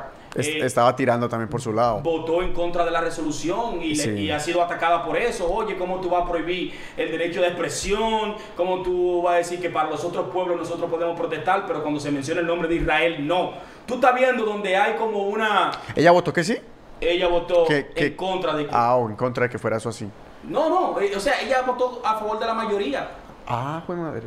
A favor de la mayoría, claro que sí. Pero yo creo que son es lo mismo hablando de Es como complejo industrial dices, militar. Es, es como- es como, tú- es como tú dices, eh, eh, la influencia que tiene Israel, ¿me entiendes? Y lo que representa Israel en el mundo. ¿Tú quisieras ser del otro bando o quisieras ser del bando de ellos? ¿Me entiendes? Porque es evidente, aquí tenemos... Por eso es que la persona tiene que despertar y, sab- y entender en frente, frente a qué que estamos eh, enfrentándonos. Porque no simplemente eh, tiene la ventaja y la tecnología militar, sino que controla los medios de comunicación. Ellos pueden decir lo que ellos quieran. Eh, eh, hay una curiosidad. Yo ahorita estaba buscando el mapa de Israel. Entonces Israel tiene una peculiaridad en Google Maps que tiene no tiene fronteras. Tiene unas, unas líneas en vez de fronteras. Y entonces yo dije, ven, pero ¿dónde queda Palestina entonces entre todas estas líneas fronterizas? Y busqué Palestina. No me la demarcó. Me tiró en el mismo sitio donde estaba Israel, me soltó aquí una, una biografía de, de lo que era Palestina. Y puse otra vez entonces, se veía grandísimo así, Jerusalén, Israel. Yo escribí en vez de Palestina, Palestine, en inglés. Otra vez, no me, no me arrojaba, o sea, me arrojaba simplemente una historia, pero no me decía Eso a mí estaba. no, eso a mí de verdad no me, como yo no los hallo extraño. El dueño de Google, dime. Sionista, por ¿Me supuesto. es- Entonces es- ellos tienen, ellos tienen un, un favoritismo y es evidente. Los casi los 100 senadores aquí son pro Israel, son pro Israel, perdón, son pro israelíes, son pro AIPAC, ¿me entiendes? Pero si tú tuvieras ahorita la decisión de, de estar en un bando, o sea, tú dirías que Israel es un estado malévolo o Yo, es... te, o yo te es- voy a decir la verdad. eh, yo creo que uno tiene que estar del lado correcto de la historia, independientemente tú seas minoría. Yo no lo veo bien. Tú no ves bien al, Yo al- no lo veo tema. bien ese, ese poderío y ese favor, ese porque, you know, eh, está probado que es erróneo a través de la historia. ¿Por qué cometer el mismo error siempre? ¿Y cuál es, cuál es el error? Controlar, controlar la, la gente. Co- Exacto. Entonces, eh, es evidente, el primer puppet de la industria de los complejos militares fue Henry Kissinger, que fue secretario de Estado estadounidense. Eh, y dentro de los planes que él trabajó, Henry Kissinger es el autor de Operación Norwood, Y Operación Cóndor. Operación Cóndor, Operación Gladio. Él fue el que mató a Aldo Moro. Cuando mataron a Aldo Moro, él se encontró Pues, con él. Y Ese sí es di- diabólico. y Ese se sí es encontró con diabólico. él y le dice, coge lo que te digo es sí o sí. La palabra sí o sí la inventó Henry Kissinger. Eso es gangster, eso es el padrino. I'm making an offer you can refuse. Te voy a hacer una oferta que tú no vas a poder rechazar. Ese es un diabólico. Y no tanto eso, con el plan contra inteligencia, mataron a Aldo Moro y dijeron que fueron dirigentes de la izquierda para tener una justificación de matar a miles y miles de personas Sí. hasta que se sospechaban que eran comunistas. y eran asesinados, torturados. Lo mismo con Operación Cóndor. ¿El autor quién fue? Henry Kissinger. Henry Kissinger. ¿Eh? Y nosotros eh, eh, perdonamos, pero no nos olvidamos. Y sabemos lo que hicieron eh, los gobiernos de inteligencia de ultraderecha de Chile, de Uruguay, Paraguay, Argentina, Brasil, Ecuador, luego Colombia. Colombia tuvo un caso diferente porque ahí sí le tuvieron que hacer un plan exclusivamente para, el- para el norte de, de Sudamérica, que fue la- el plan Colombia que ya lo hablamos. Pero a, tra- a través de, de esa, con- de esa o sea, del, del- del plan, del plan Cóndor, se fortaleció Cuba. Y yo creo que de, de ese plan Cóndor, esas ideas comunistas se arraigaron más en las, en las personas porque la idea era antiimperialismo. ¿Y, cuál es el resultado de que miseria y degrado? No, no, no tiene ningún, no tiene ningún sentido. ¿Entiendes? Ahora, yo porque diría, yo si yo tuviera el, el chance, yo apoyaría a la idea israelí. Y yo lo he discutido contigo. El nuevo orden mundial no es conspiración, es algo que existe, o sea, es un establecimiento, pero yo estaría a favor de él porque tienen un plan. Y, y la evolución humana, analizándolo de un lado, un punto de vista racional, científico, tiene que haber una, una mutación para saber quién es más fuerte que el otro. Entonces yo quiero ver cuál es la idea que hay detrás del nuevo orden mundial que la esté tratando de, de- de abatir. Por el contrario, están haciéndole oposición a algo que ya está demasiado ca- cancerígeno. A partir de ese momento yo creo que va a haber otro reto, porque nunca, eh, el- como ya sabemos, todo es, in- la infinidad existe por todas partes. Kevin, te voy a hacer una predicción. Estas personas son las mismas personas que estaban en contra de la ciencia. Fueron las mismas personas que quemaron Alejandría. Fueron las mismas personas eh, que hicieron campos de concentraciones. Van a repetir lo mismo. Globalización significa el final de tu, de, de- de- de- de- Sí. de- de tu origen. ¿Me entiendes? De tu origen, de quién tú eres como persona, como cultura. ¿Me entiendes? Cuando tú a los pueblos le impones y le sometes una ideología, entonces comienza ahí lo que es eh, eh, eh, la adversidad, ¿me entiendes? El oponente. Y eso crea riña, eso crea Eso- rigor. Pero, pero ¿sabes lo que yo eso crea opino? convulsión. Opino acerca de eso que es un proceso natural como cuando tú le echas leche al café. Quizá la leche al principio vaya a batallar con las moléculas del café, pero finalmente terminan mezcladas. Y yo creo que la Entonces, globalización es un proceso natural. Yo entiendo perfectamente. Tú justificas, señores. Eh, por mucho tiempo a la gente se le ha engañado que Fidel Castro es un terrorista, que los comunistas son unos terroristas. Vamos a poner las cosas como son claras sobre la mesa. Eh, documento clasificado, Operación Norwood. Eso es una de las operaciones más gangster que yo he podido ver en mi vida, que yo he podido leer. Si yo no tuviese la oportunidad de vivir aquí en Norteamérica, yo no me hubiese eh, encontrado con este tipo de conocimiento. ¿Ok? Operación Norwood se le presentó al presidente Eisenhower. Se le presentó al presidente Eisenhower. Y el plan era el siguiente. El que era el presidente que estaba en contra del complejo industrial militar. Ese mismo. Se le presenta el plan y el plan consistía en que los generales de la Army, Fuerza Aérea, Marines y Navy le presentaron al presidente y Henry Kissinger. Eh, ¿Por qué Henry Kissinger suena tanto en estas conversaciones? Que Henry Kissinger fue, ingeniero, oigan esto, A ver. premio Nobel de la Paz. Al igual que Barack, Barack- Barack Guerra Obama. Y Juan Manuel Santos también. Mucho- muchas, muchas personas ignorantes en el pueblo hispano dicen que Barack Obama fue un buen presidente. Y cuando me dicen así, digo, tú no tienes 12 C de política en la mente. Porque una persona que haya iniciado tres guerras, ¿eh? la de Libia, la de Siria y la de Yemen, y que bombardea hospitales y- y- y- y autobuses públicos y bodas, ¿eh? ¿eh? ¿Cómo puede ser que una persona le den un premio Nobel de la Paz matando gente desde el aire cobardemente con drones? Ciudadanos americanos matando, matando, perdón. Entonces, Henry Kissinger es Ese, el- apellido, ese apellido suena es- raro. ese- claro que sí, pertenece. Es Illuminati abiertamente. No es una conspiración. Henry Kissinger es Illuminati, al igual que Stanley McChrystal, general de la fuerza de Afganistán, abiertamente. ¿Me entiendes? Ese señor pertenece al comité y, al, los tres- al comité de los 300, al Club de Roma. Y su política es clara, controlar la mortandad y la natalidad de las naciones eh, mediante eh, el proyecto Eugene Projects, personas que no sean capaces de desarrollarse, vamos a eliminarlo como raza, nada más comen y cagan y duermen, no sirven. ¿eh? Para mí ese es el plan que hay en Haití. No, y en el al lado mundo- de, de- de- de mi República Dominicana. en sus querida. propios países, con los jinetes del apocalipsis, con, con la industria Eh, ahí farmacéutica, están la todas nutrición. las plagas ahí adentro. Eh, la ONU, los cacoazules, violando a haitianos. ¿Dentro de los haitianos? Wow. Eso es un desastre. Entonces, Pero eso fue después del, del terremoto que se claro hizo. que sí. Operación Norwood consistía en que los generales le presentaron eh, esta opción. El señor presidente, vamos a derrocar un avión repleto de pasajeros norteamericanos y vamos a decir que fueron rebeldes cubanos. Y eso esa es la justificación perfecta, desclasificado hace 10 años. Y es la justificación perfecta para invadirlo y bombardearlo. Y la invasión a Cuba era para que no se proliferara el comunismo principalmente. Correcto, no, era, no era exacto. detrás de recursos No era- naturales. No era, detrás de recursos naturales, era para que no se eh, propagara el comunismo en el continente. ¿Me entiendes? Y fue vergonzosa las veces que quisieron invadir a Cuba, eh, eh, eh, la CIA preparando soldados aquí en, en Miami cuando fueron a invadir a Cuba. Tengo cuatro comentarios. pues, para cuando- A ver, si quieres, vamos a escuchar uno de los comentarios, ¿cómo no? Claro que sí, dígalo, eh, dígalo. A ver, Espera, yo le conecto el, el, el micro. Yo lo había comentado. Ok. Tenemos Juan Francisco Ortiz López. Juan Francisco, Oh, pero espérame, sí. Vamos a ver lo, lo que hizo los comentarios. Estamos hablando hoy del jinete rojo del apocalipsis, la guerra, la, in- la industria militar. Complejos militares. Los Dice complejos Juan militares. Francisco Ortiz López, en las guerras los pobres han llevado en hombro la carga de los poderosos después de las bombas atómicas.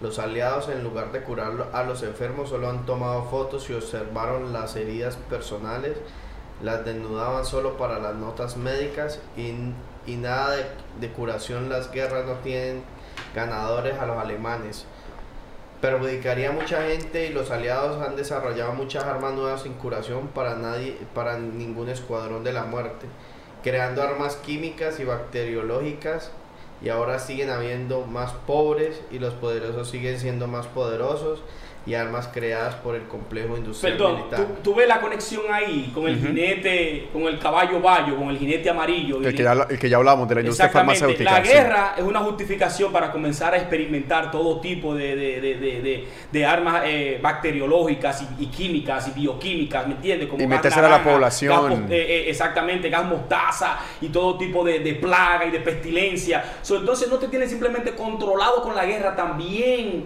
con lo que supuestamente es un derecho que es la salud. Continúe, ingeniero.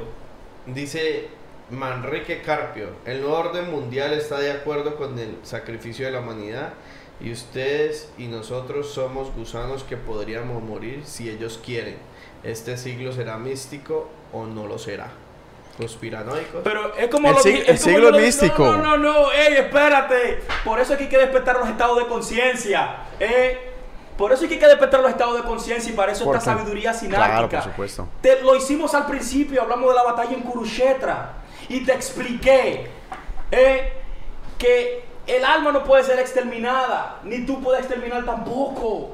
¿Me entiendes? El fuego no quema el alma, el agua no moja el alma, el viento no seca el alma, el alma es inmortal. ¿eh? Que tu acción, que el propósito de tu acción no sea ese tu, tu, tu enfoque. Que no sea el resultado, sí. Exacto, eh, óyeme, óyeme, eso cayó como anillo al dedo.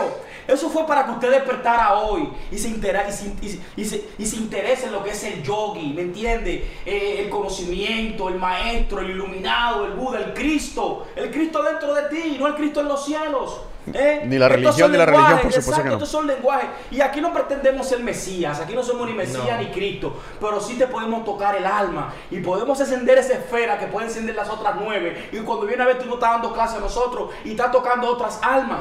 De eso se trata. Porque las decisiones que toman esos poderosos, eh, al final lo necesitan a usted, el voto de usted, la conciencia de usted. Y si usted no pone atención, eh, es uno más de verdad lo que él dice, somos gusanos. Sí, sí, sí. Eh, somos, somos como gusanos delante de ellos. Aunque, pero- aunque yo creo que ellos nunca van a hacer un atentado de, de ese estilo, vamos a destruirlos a todos para irnos a No, otro planeta. eh, eh, claro. Eh, esa, esa es mi opinión, pero yo creo que sí hay que desarrollar el espíritu de cada persona. Porque si se desarrolla, obviamente no van a caer en las garras de un poder que ya está corru- corrupto, que necesariamente corrupto y se ha vuelto conspiranoico, y la palabra conspiranoia suena, suena feo, pero en definitiva sí hay Pero un tipo de grupos que tratan de controlar. usted dice, eh, hasta Bob Marley lo dice en Redemption Show. Is cause no no one them can stop the time. How long shall the hero war prophets? have no fear about, about the atomic energy because nothing can stop the You time. see? Sí, por Él supuesto. mismo lo dice, o sea, Mm. nada de lo que usted quiera, por más guerras, por eso yo le digo, siempre el caos va a estar presente en nosotros, porque Sí, pero entonces, algo ¿tú sabes lo-. No, es que yo lo reconozco ahora. ¿Tú sabes quién yo soy? El orden dentro del caos. El orden dentro del caos. Yo no dejo manipularme. Yo sé de dónde vienen las guerras. Yo sé quién se beneficia de las guerras. Yo sé cuál es el motivo de las guerras. Yo sentarme aquí y pretenderme que las guerras... eh, ¿Cuántas personas no salen huyendo de Colombia para no pasar por el servicio militar obligatorio, sabiendo que lo de la guerrilla, que tienen 50 años peleando, te van a picar? Si no, Jay, venga y cuente lo que hizo uno de la guerrilla a, a- a- como usted siempre me encanta esa historia, a un puesto de mando, se durmieron todito, el se, se durmieron todos y el tigre lo degolló El pisa suave. El pisa suave. Eh, entonces, muchas familias, eso es lo que crea. Mira lo que pasó con la Operación Cóndor, lo que pasó en, en- en- lo que pasó en Honduras. La base más grande de los Estados Unidos en Latinoamérica está en Honduras. Está en Honduras. Y el repliegue total de Centroamérica hacia arriba, ¿me entiendes? Humillándolos en México, en Guatemala y aquí en Estados Unidos. En estos días vi unos morenitos persiguiendo a unos hondureños, dándole balazos, dándole perdigonazos con balas de plástico. A una niña le sacaron sangre, a un niño le hicieron un moretón. Y el Wow. papá con miedo de que lo deporten corriendo. Yo veo eso y yo te digo a ti si es verdad que el jinete de la guerra es de verdad el jinete de la guerra. Porque donde yo veo desorden, yo pongo el orden. Esa es mi misión aquí. Y eso es lo que yo soy aquí en Sabiduría Sinálquica, ¿me entiendes? Eh, eh, ingeniero, yo estoy consciente de que la guerra es necesaria. Y a la verdad que ha hecho mucho más que el amor al prójimo, porque el amor al prójimo es hipócrita, miente, es cobarde. Sin embargo, la guerra, es más, la guerra fue quien salvó. La guerra y la valentía, como dice Nietzsche, la guerra y la valentía fue quienes salvaron a aquellos que se encontraban en peligro. No fue el amor del prójimo, fue la, val- la valentía de los héroes. ¿eh? Entonces nosotros somos esos héroes espirituales que repre- representamos en el, en el plano figurado cómo combatir el jinete del apocalipsis de la guerra que es el jinete rojo. Está, eso está ahí al frente, lo vemos en nuestra televisión cuando nos mienten. Oh, Saddam Hussein tiene bomba nuclear, vamos a invadirlo. ¿Cuántas personas no se enlistaron? eh, en el go- a- a- al ejército estadounidense de que por qué no vamos a buscar a los terroristas que Sí. atacaron en septiembre 11. Tulsi fue una de ellas. Vamos a agarrar los malos, the bad guys. ¿Qué bad guys? Todo eso fue para llenarse los bolsillos el vicepresidente Dick Cheney, eh, que era presidente de una compañía que ganó todos los contratos para la reconstrucción de Irak. ¿Entiendes? Entonces, eso es Operación Norwood, lo que pasó con Cuba y Eisenhower. ¿Cómo yo no voy a tener un pensamiento crítico? ¿Y cómo yo no voy a poner la doble en la balanza? Hoy en día la- las guerras, las guerras hoy en día son muy diferentes. Estamos también, uno tiene que ver el punto de vista de, de- de otras guerras que hicieron más beneficios que daños, en ciertos sentidos. Por ejemplo, hoy en día las mujeres tienen que agradecer mil veces a la Primera Guerra Mundial la libertad que tienen. ¿En qué sentido? Si la Primera Guerra Mundial no hubiera explotado y todos los hombres no hubieran tenido que ir a combate y no hubiera eh, eh, esa parte de la pobreza, lo que yo les decía antes, la pobreza les dio inclusión a los hombres y esos hombres crecieron, por lo cual no había hombres para las fábricas. Y gracias a la Primera Guerra Mundial fue que las, las primeras mujeres empezaron a trabajar y empezaron a ser parte de la sociedad, porque las teníamos totalmente excluidas. O sea que las primeras Pero no dar- creo que sea. Es un pensamiento pero, sionista. pero eh, no creo que sea la, no creo que sea por las guerras, sino que fue por la industrialización y que fue la industrialización, la burocracia creada empezó por la misma guerra. Es por que el capitalismo. fue- no, es que no Exacto. Fue creada por el capitalismo pero fue principalmente. a partir de la guerra, porque en el momento en que la guerra comenzó, todos los hombres tenían que ir a combate. Y al ir todos los hombres no habían puestos en la fábrica, le dieron la oportunidad Eso a es las un mujeres. pensamiento sionista nazi. Crea una necesidad, crea una confusión para que haya una Para que necesidad. necesidad, Eso es una de las grandes. proveo, ¿me Sin-? Eso- pero sin esa explosión, no es solamente que sea un ideal ideonista o no, o sionista. Es, es el problema de que fue creado a partir de una guerra. Y fue gracias a la guerra que las mujeres pudieron salir Y- del letargo donde estaban y, pu- y yo te pudieron pre- armar yo las te pregunto, en la Segunda Guerra Mundial. Yo, ¿por qué no estoy de acuerdo con eso otra vez? ¿Qué hubiera pasado si no hubiera sucedido? Usted, usted podría decirme en qué posición estarían las mujeres ahorita- hoy en día. Lo que está pasando en los países islámicos, donde las mujeres no, no, no han podido porque es un un, es un proletariado totalmente machista y como los hombres tienen su poder y no han podido desplegarse, hacer otras ideales, aparte de implementar su posición, entonces las mujeres A mí me parece que eso, eso, eso es Si una... un- otra vez caemos en el bien y el mal. Pero si esos países entran Nuevamente, en guerra, para mí. ahí es donde le entra la oportunidad otra vez y vuelven a ser Y volvemos a caer eh, otra vez en, en- en el tema el tema del Bhagavad Gita. O sea, yo no creo que haya un, ese bien y mal, simplemente es la creación individual. O sea, usted tiene que regirse por unos términos y eso es lo que hace falta. Por eso hay una gran cantidad de personas inconscientes que se dejan vender una idea sobre una guerra y les dicen, no, es un patriotismo que se ha creado sobre todo en Nor- Norteamérica, donde dicen, no, no, porque nosotros somos los berracos, comemos hamburguesa y vemos cómo matamos gente en Siria, somos los mejores, los duros del, del planeta. Yo, yo me considero pro Estados Unidos, pero no considero que los métodos que están haciendo para que la gente crea y vayan a apoyar al Congreso a las personas que tienen detrás ese, tipo de agendas, que no se den cuenta de lo que está sucediendo, definitivamente ahí no. Pero porque no tienen ese sentido que te estoy diciendo, están carentes No, yo de, uno- entiendo que, de- es, que, de un es- es sentido que la propio, guerra en ningún crítico. sentido, digamos, lo vamos a hacer en, un, en ningún sentido complejo o completo va a ser buena, pero en parte sí. ¿Cuándo tú es- crees que invierte en la industria, el complejo militar, eh, en las campañas políticas, cuando vienen campañas presidenciales? No, es que hoy en día son millones, pero es que hoy en día la guerra es otra. Estamos hablando de las primeras, estamos hablando de las que nos pasamos llevaron la- a estas. No, no, ya pasamos hace rato de las Por primeras. eso, Sí, sí, sí, también, por eso. ya No, estamos en la industrialización, ¿me entiendes? Estamos Exacto. hablando. Porque, ok, sabemos ya. Hoy en día, claro, hoy en día son guerras frías. Sí, no. Sí, sí, sí. en día son guerras frías, son sabemos guerras por sin- naturaleza que nosotros somos una persona totalmente Exacto. extrovertida. No hay duda de eso. Lo que estamos hablando aquí, ingeniero, es lo siguiente. El ser humano, como dice Kevin, tiene que, te- tiene que tener percepción y no dejarse influenciar, porque unos cuantas personas te confundan y te vendan una propaganda, una propaganda de hacer una guerra, pero guerra con qué motivo? Dame una guerra, justifícame la guerra. hay ninguna. No, hay guerras justificadas. En parte. Eso depende de la, Pero otra, ya parte, cuando, de la otra parte pero de la ya posición. cuando tú industrializas la guerra y la haces un negocio, entonces, ¿me entiendes? Es donde comienzan eh, las decadencias de, de- son de los imperios, porque no se cansan, es dinero, dinero, dinero, no, es dinero. que ya es dinero, dinero, ya es dinero. No, no es Siempre, ideal, pero es es dinero. no. eso- eso es hoy en día. Yo sido le, ¿sabe? dinero. Yo le, va- eso es un círculo vicioso. Obviamente, eso es hoy en día. David, eso es un círculo vicioso y iba a decir por qué es malo, porque la industria vive de lo que les... Dale. La industria vive de lo que el Estado hace, ¿cierto? O sea, el- el la industria militar es la mayor contratista del Estado americano. Son billones de dólares. ¿Qué pasa? Que ellos necesitan que, la, que el gobierno les compre. Para que les compre tiene que haber guerra. Después de que se quedó la Guerra Fría, la guerra ya se había desarrollado demasiado y tenía tan, o sea, hacía parte tanto de la cultura norteamericana que no podían vivir sin ella. Entonces se siguieron, se dieron cuenta que podían seguir haciendo guerras, inventándoselas, inventándoselas. Entonces convencían a la gente de que las guerras eran justificadas para que eligieran los congresistas que apoyaran su agenda y que compraran sus armas. Incluso las venden, porque Donald Trump no le vende armas todo el tiempo a Arabia Saudita. ¿Y quiénes producen esas armas? Ahora, ¿por qué la gente no muchas veces se revela tampoco? Porque nosotros aquí en Estados Unidos hay más de 36 estados que viven casi apropiadamente las compañías productoras de armas. Boeing, la que, las que comentaba Bravo, esas compañías generan empleo y los congresistas están buscando que sus números estén bien. Ellos están buscando el bien para el americano.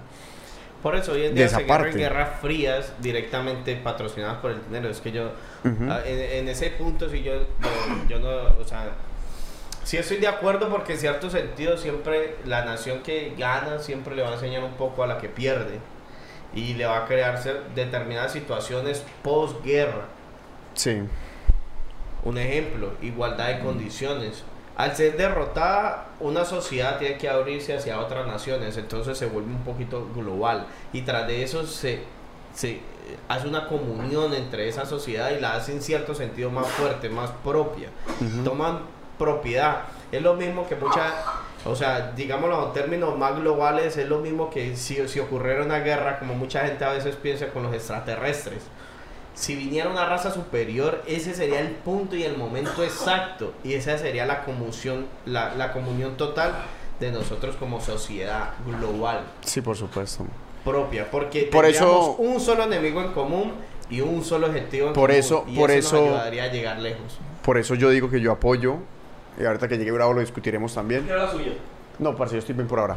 Eh, el nuevo orden mundial. Porque para mí, y yo se lo he tratado de explicar. Novus Ordo Seclorum. No, yo te lo he tratado de explicar aquí que a mí, a mí para seguir el. Y tú hablaste de Nietzsche. ¿Cuál es la, la única y la meta final de Nietzsche? Para mí es esa, la unión de completa de, de los estados. Para que nazca entonces una nueva forma. El capitalismo sirve para eso. El capitalismo sirve para conquistar, para producir, pero para producir que nosotros no sabemos para qué nos despertamos todos los días a trabajar, cuál es este rush en el que vivimos. Ahora, eso va a conllevar eventualmente a que exista un, un mundo globalizado y que se busque quizá... Sí, pero ese no es el Otro- tren que se está otro. viendo hoy en día. Se está viendo un tren que están haciendo Ah, sí. nacionalista. Ahora, lo en- los últimos- en los lo últimos cinco en los años. últimos cinco años. Sí, sí. Y ese es el resultado, ese es el resultado de las malas decisiones y las prematuras decisiones de los neoliberalistas. ¿Comprendes? Cuando tú quieres acelerar un proceso de unificación de las culturas, donde el ser humano no se conoce así, donde no entiende de los sentidos, Sí, lo no aceleraron el prematuramente. espíritu, Sí. Sí, yo no lo había analizado Tienes un caos, tienes un caos porque hay pueblos que no se han desarrollado todavía para esta idea, para esta idea de género, ¿entiendes? Entonces ese es el caos. Y el, que- y el- y el tema de la migración. Correcto, entonces hay una desigualdad de ingresos por familia, ¿me entiendes? Que el, el- el- el 1% de la tierra tiene más que el resto de, de- de que los 4, 8 billones de habitantes que hay en la tierra. Entonces, nosotros tenemos que ser precisos en esto, en cuanto a esto, ¿me entiendes?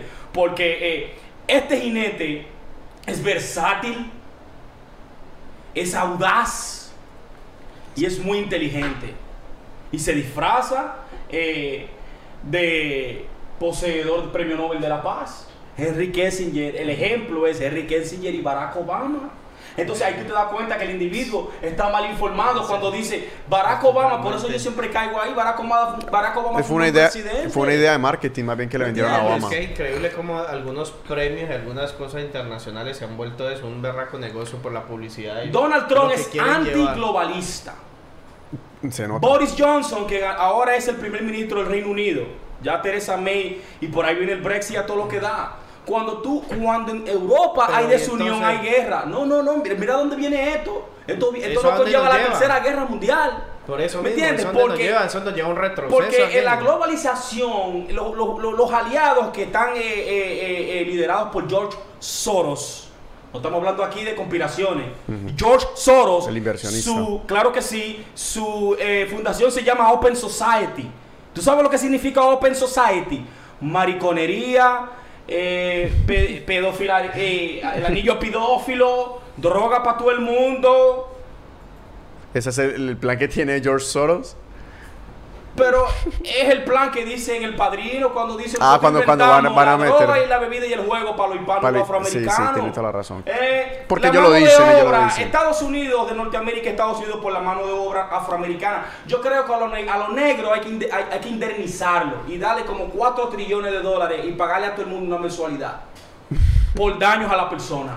Primeramente porque le robaste su identidad, le robaste su Dios, le robaste su apellido. Ellos dejaron que pasara también. ¿Qué? Ellos también dejaron que pasara. No, no, Es una no. sociedad igual. Los blancos fueron con todo su poderío, perdón, al continente africano y se llevaron a los machos, eh, dejando a sus familias atrás, niños, mujeres y ancianos, y los metieron en barcos negreros, eh, a punta de espada y de lanza. Se aprovecharon de la inocencia del ser humano. ¿Entiendes? Por eso Bravo. que hay un dicho que dice que el diablo, el, o el hombre blanco es el diablo en, en el en la nación del 5%. Pero yo, yo creo que ellos estaban buscando. Otra vez, los resultados no fueron parte de eso. Yo creo que ellos tuvieron un, un ideal de conquista. Y se imaginaron eso en la mente y la acción vino por consiguiente. Mm, y fue algo que. Yo creo que por esa idea fue que ellos ni siquiera midieron lo que estaban haciendo. Por eso yo creo que masacraban. Es como los nazis. ¿Cómo hacía que el pueblo, cómo le metieran al pueblo ese odio tan profundo por, por, otra, por otras razas si no era a través de ideales? Sí, de esas ideal. ideales que, que- que conllevan con, consecuentemente a la acción. Y ah, es, es difícil pararlo porque esos ideales también se transmiten, por ejemplo, en la- en- en- actualmente con Trump. Con el tema de la migración. Son simples ideales que están marchando para generar Son esa de acción. presión de una sociedad. Ahora, ¿cuál es la búsqueda? Y esa es la búsqueda del ideal que, que pueda, pueda sobrevivir a, la- a ese tipo Por de eso, que yo no catástrofes. entiendo por eso es que entonces yo no entiendo la sociedad, porque entonces son tibios. Cuando prueban la libertad, entonces tienen Que la masa es miedo. bruta. ¿Me entiendes? Tienen miedo. Su propio Todos. Dios. Su propio Dios. No sabemos dónde vamos Oye, todavía. oye, oye lo que el Dios de ustedes, y, y le digo el Dios de ustedes porque aunque tú no crees en Él, tú riges bajo la- las ideas de Él. Supuestamente Jesús significa justicia. Estamos hablando de la, de la esfera de la justicia. Supuestamente, eh, gente intelectuales dicen que Jesús es más profundo que Aristóteles, porque Aristóteles era individual, no era plural. Aristóteles era anti-gente, pero Jesús de Nazareno, si o Jesús Yoshua, era romántico. si Pero- fue así que existió, era totalmente justicia. Y, Y, lo, y, y predicó con su ejemplo. no, no ejemplo, pero aquí viene un párrafo, Seco. un párrafo de él que yo lo cuestiono mucho. Y, des- y dice así: Yo no vine para traer paz, yo vine para traer guerra. Para poner al hijo contra el padre, hija contra la madre, hermano contra el hermano. Antes de mí, todos fueron secuestradores y delincuentes, refiriéndose a los profetas. So, entonces, si el Dios de la paz, el Dios del amor, dice que Él no vino para traer paz, sino guerra, ¿de qué estamos hablando? Está en la genética del ser humano. El ser humano le encanta la guerra, le encanta el mal, sabe- sabe le encanta el bien. Es la única Como- forma como que lo hemos visto nosotros. Hemos aprendido a resolver los nuestros Yo creo que nosotros hemos profundos. aprendido a resolver los conflictos tanto con guerra como con, con- con amor al prójimo. Y disculpen que me- lo interrumpa de esa manera. ¿Por qué? Porque nosotros tenemos, ah, por ejemplo, el Star Wars, el lado positivo y el lado oscuro de la fuerza, el lado oscuro y el lado claro de la fuerza. Esos, ninguno de ellos está mal ni Mira el perfecto ejemplo. Ninguno de ellos Tú está no mal sabes que al- a los Sith, oigan, oigan esto, ingeniero, ponga atención. A los Sith y a los Jedi son manipulados por la industria militar, por el complejo de, de industria militar. Esa es la moraleja de la película. Sí, porque eso, Yo lo descubrí en estos días. ¿Quién tú crees que le vende la alma a los Sith? O sea, al imperio. ¿Verdad? Sí. ¿Y quién tú crees que le vende la área? Eso, eso sale, va a salir en la 8, ahora en la, en la última saga. El- hay una persona que se desconoce, que está en el medio, que representa el establecimiento entre los republicanos y los demócratas, el medio. Y que es el orden de la galaxia. Es el orden total de que los, el Senado, el Congreso. Sin embargo, los Sith, que es la, la ultraderecha, y los Jedi, que es la, la, la ultraizquierda, ¿me entiendes? Supuestamente dicen que ellos dos están luchando por el bien y por el mal, sin embargo, este le está vendiendo a él las almas y él Y le este también, sí, y porque son de la De misma eso se marca. trata Star Wars. Y ahora, lo que yo te estaba diciendo era que esos dos eran simplemente medios para conseguir un objetivo. No eran necesariamente, por ser Sith usted no es malo. Por ser Jedi usted no es malo, depende de qué lado de la historia usted vea el cuento. Exacto. Entonces, esos son medios. La guerra, consecuentemente, es un medio de obtener ideales. Pero también han habido medios que se han obtenido a, a través de labores académicas. Es un espectro grandísimo. No todo el tiempo nosotros estamos hablando de la guerra y nunca hemos, bueno, a, a diferencia de Bravo, nosotros nunca hemos vivido una donde nosotros hayamos tenido que ir a luchar. Nos influenció evidentemente, pero por ejemplo Bravo sí tuvo que hacerlo. Pero en, en el día a día del ser humano hay muchas otras fuerzas de, de cambio que lo afectan. Psíquicas, espi- espirituales, de, de inteligencia, de arte. Todas son unas experiencias que buscan objetivos. Claro. Y la guerra lastimosamente es una de ellas cuando se trata a gran escala. Y la guerra, man, la guerra es necesaria. En la guerra lo que se come mucho. Pero como, cuando tú fuiste a la guerra como mucho. Sí, eh, de verdad eh, es un despilfarro de lapidando los recursos del pueblo, ¿me entiendes? Eh, totalmente son... eh, eh, la comida, eso es algo que yo no te puedo explicar. Derroche. Y la botan, o sea, la que no se consume, la que sobran la botan. Son buffets, pero de primera calidad. Y traen chefs de la India, de, de- de- de todos los A lados las, a la- a las bases que hay. a las bases militares. Las bases militares. ¿En qué países? ¿En- avanzado. en- en Irak, Yo- yo- yo Afganistán? viví- eh, ay, óyeme, yo prefiero vivir en una base en Irak Estados Unidos que, que en Dominicana. Pero ¿cuál es la gran diferencia entonces? Eh, Se- había a mucha abundancia. Había de todo. O sea, que así se despilfarra el. Pero Sí.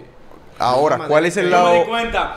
Yo me di eso- cuenta, yo me di cuenta que yo estaba en una se- base, yo estaba en una base en Afganistán, se llama Compass y se llama Compass SSS. Y esa base ahí, el dueño del terreno, del terreno de gasolina era de un talibán. ¿Qué sucede? Que el dueño tenía contrato con el NATO, con el NATO, con la OTAN, de suplirle los camiones de gasolina para la base. Y así le daba revenue pa- para ahí. Yo estaba en, en, en- Kandahar. So, eso le daba revenue a los dueños de esos tanques y eso le daba billetes, eso circulaba en los cuartos. Pero también los talibanes llenaban ahí en esa base. Los do- las dos bandos. Sí, sí, el- Zona el- el- neutra. el caos. Zona neutra. Aquí vienen a, Eso a me lo expli- refiliar. Eso me lo explicó el tipo que estaba a cargo de, de- de- de la unidad K9, que era un, americ- un, un americano mexi- eh, mexicano, tejano eh, mexicano.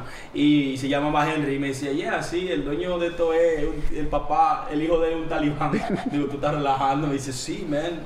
Y nosotros lo que chequeamos con los perros, con los K9s, los tanqueros de gasolina, se paran en Compass, que está como a 10 kilómetros de, de Kandahar Airfield, la base grande donde están todos los aviones, todo el airfield, donde viajan todo, tanto la maquinaria, la base. So, entonces, primero nosotros lo chequeamos con los perros ahí, después tienen que ir allá a la base, lo chequean los Afghani, y después también otra vez lo chequean el, el escáner, y después otra vez lo chequean los perros. So, son cuatro procesos antes de que esos tanques, pero tú sabes cuál es la primera línea de defensa, yo. Ay, ay, ay, ay, ay. Yo estoy con un pana mío que se llama eh, Papeleta, él vive en el Bronx, el pana. Papeleta, mi hermano, te le quiere mucho. Él y yo estábamos, nos conocimos ahí, ¿me entiendes? Yo conocí a mi hermano en la academia. Y, y, eh, estaba durmiendo un día, man, y comenzaron a caer morteros. Ay, eh, ¿Dónde fue eso? ¿En Afganistán? Eso fue en Afganistán, mortero, pero mortero que la, nosotros vivimos en Chu, se le dice Chu, ¿verdad? Eh, housing Unit. Y eso es como si fuera un trailer. Y esa vaina se hacía así, y, y temblaba, óyeme. Yo, yo en el búnker y veo, banca, ¿y dónde está Papeleta? Papeleta durmiendo.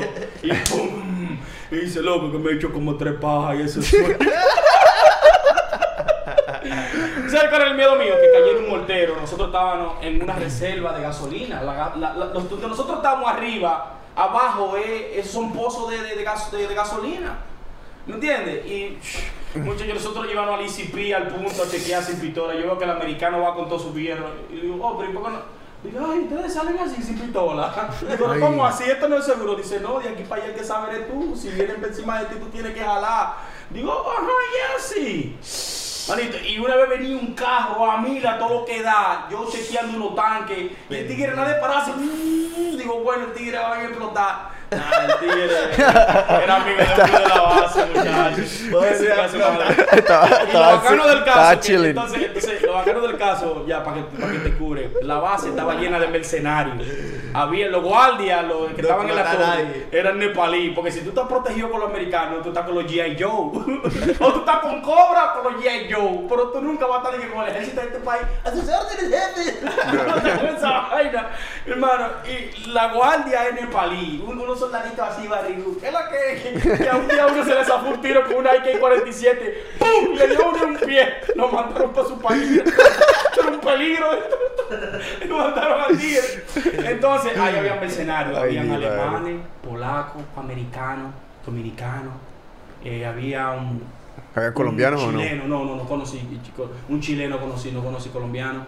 Y habíamos de diferentes, una coalición bacanísima de diferentes, de Fiji, de una isla que está en el, en el fucking, en el Atlántico, una vaina, eh, perdón, en el Pacífico, que está entre Japón y Hawái. Donde viene el agua. Fiji. Sí, donde se ve azul, Sí, es una vaina lindísima. sí. Habían guardias, Fiji, eso es una corona, eso es una comuna del, del Reino Unido. Ujú. Eso ahí hablan inglés, ahí que adoran al rey príncipe como Dios. Ah, Por- sí. por eso Esa historia es chistosa, sí.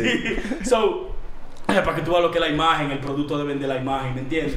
Y claro, como lo es eh, Tarzán con los ojos azules, eh, de que el rey de la selva en África habla con todos los animales, ¿verdad? Que si habla con toditos los animales y el destroza la mandíbula de los leones, los africanos que tienen miles y miles de años viviendo no hablan ni con los mosquitos. Ni con la moquita. sí. ¿Verdad? No habla con nadie.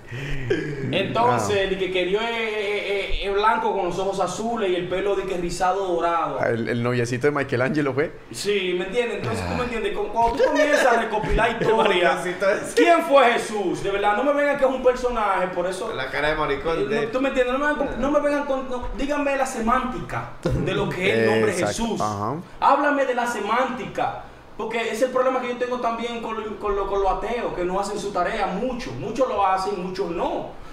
Yo vi una discusión de un ateo que pasó vergüenza, ¿me entiendes? Con un tigre que era católico, porque hay católicos jesuitas que son científicos y te va a buscar un lío como tú le vas a discutir y que contra Jesús, porque él te va a decir, no, el pendejo eres tú que cree que es un símbolo. Yo estoy hablando es de una ideología. Los jesuitas eran matemáticos, eran astrofísicos, eran el, el tío. Pero y, el, y el, el va- el- el poder que tiene el Vaticano no se lo ganó No. de gratis. El Vaticano tiene una tecnología. Yo estaba viendo un día en una entrevista a un tipo que decían que en el Vaticano habían guardado una máquina del tiempo. O sea, tiene- esa gente tiene batería de hidrógeno, esa gente, esa gente son... Ellos no son bobos. No, no son bobos. No. Y, pro- promovieron, y promovieron, mu- poderosas. promovieron muchas guerras, las cruzadas. No, es que y hoy en apoyando- día tienen que manejar la, la- la mitad de todas las demás. Porque esa gente está metida en todo. Ellos no son bobos. Esa gente no es boba, por algo están ahí, por algo nada. Esos escándalos, esos son unas cosquillas, loco. A mí, hace- a mí, hoy en día, yo por eso hoy en día yo ni peleo ya. Yo ni peleo contra la iglesia cristiana porque yo ya sé que es una organización más mafiosa que todas las mafiosas. Porque esa gente, hermano, un, un problema le hacen así. No pasa nada con esa gente, esa gente es intocable de toda la manera. Y Tiene la poder. gente, un poder impresionante. Tú sabes que yo encontré esta noche que tenemos en común nosotros los colombianos y los, y los dominicanos. ¿Qué tenemos en común? Que el jinete rojo de la muerte, el de la guerra, mm, no ha visitado a ambos. Claro que sí, en Colombia y, y en Dominicana. Por El supuesto. jinete ha invadido República Dominicana dos veces. Y creo que Colombia fue un campo de batalla por guineo. Mucho tiempo. Sí, por sigue. guineo, por fruta. Por fruta. Por, por la, la Banana Fruit Company. Ya, claro Y que sí. todavía, Claro ¿eh? que sí, ¿me entiendes? Y Plan Y fueron- Colombia, y, y tú me entiendes, y también la presencia alemana nazi que hubo en Colombia, porque en Colombia había mucho nazi. ¿Me entiendes? Esa colonia que hay en Argentina, nazi, de, de- de- De generaciones, toditos hablan alemanes. En Argentina y Uruguay. ¿Me entiendes? Y, you know, de alguna manera u otra, casi el planeta entero ha sido visitado por, ha sido Ahora. visitado por ese jinete. La, gue- la guerrilla de las FARC, ¿de dónde sacan las armas? Alguien tiene que producirlas. ¿Y cuál es el país que más armas exporta en, en Ahí el mundo? viendo el- Estados el- Unidos. El, el señor de la guerra. ah, la con película. Nicolas Cage. Yeah, Ah, él- me habló el ingeniero, me Él- habló de él eso. tiene un nombre. ¿Y cómo es que esta gente tiene Se- radios se me satelitales en. Estados Unidos? Se me, on, man. se me olvidó anotarlo, pero él es un ruso. Supuestamente nació en, en Polonia. Es un ruso Se hizo hasta judío para pasar esa No, sí, nadie sabe quién es. De hecho, nadie sabe quién es, pero él tiene un nombre en especial. Pero es el mismo señor de la guerra. Y él, y él es condenado aquí en Estados Unidos y está pagando cárceles por venderle armas a la FARC colombiana. Porque ha sido lo único que le han podido comprobar. Porque le vendió armas a la FARC colombiana y le probaron algunas, a- a- algunas, algunos casos en, en Medio Oriente. Pero la mayor causa de que él esté aquí encerrado y hoy en día está pagando cárcel es Es porque le FARC. comprobaron sus vínculos con la FARC colombiana. O sea, el hombre que, digamos, más poderoso en el tráfico de armas mundial era el principal proveedor de la FARC colombiana. Háblame un poquito de Operación Cóndor aquí en Sudamérica. Eh, vamos a explicarle a las personas. La Operación Cóndor es un, naci- un nacimiento de, de- de facciones comunistas Tengo que dentro de Sudamérica. Hubo un nacimiento de, de ideales de los cuales repercuten evidentemente eh, la revolución cubana y las guerrillas del, del- del norte de- de- de- del Caribe y del norte. Que yo sé que en, en República Dominicana también surgieron esas guerrillas y en Puerto Rico y Exacto. eso se, se propagó. Y, y ese fue, y ese fue uno de los puntos de ebullición. ¿Y qué pasa? Que en el sur estaban todos los gobiernos de ultraderecha dictaduras, del famosito eh, Pinochet.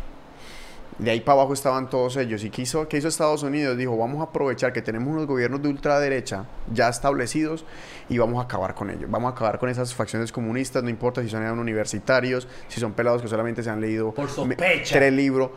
Tú di, tú, di, tú di que capitalismo no funciona y mañana no, mañana no amaneces.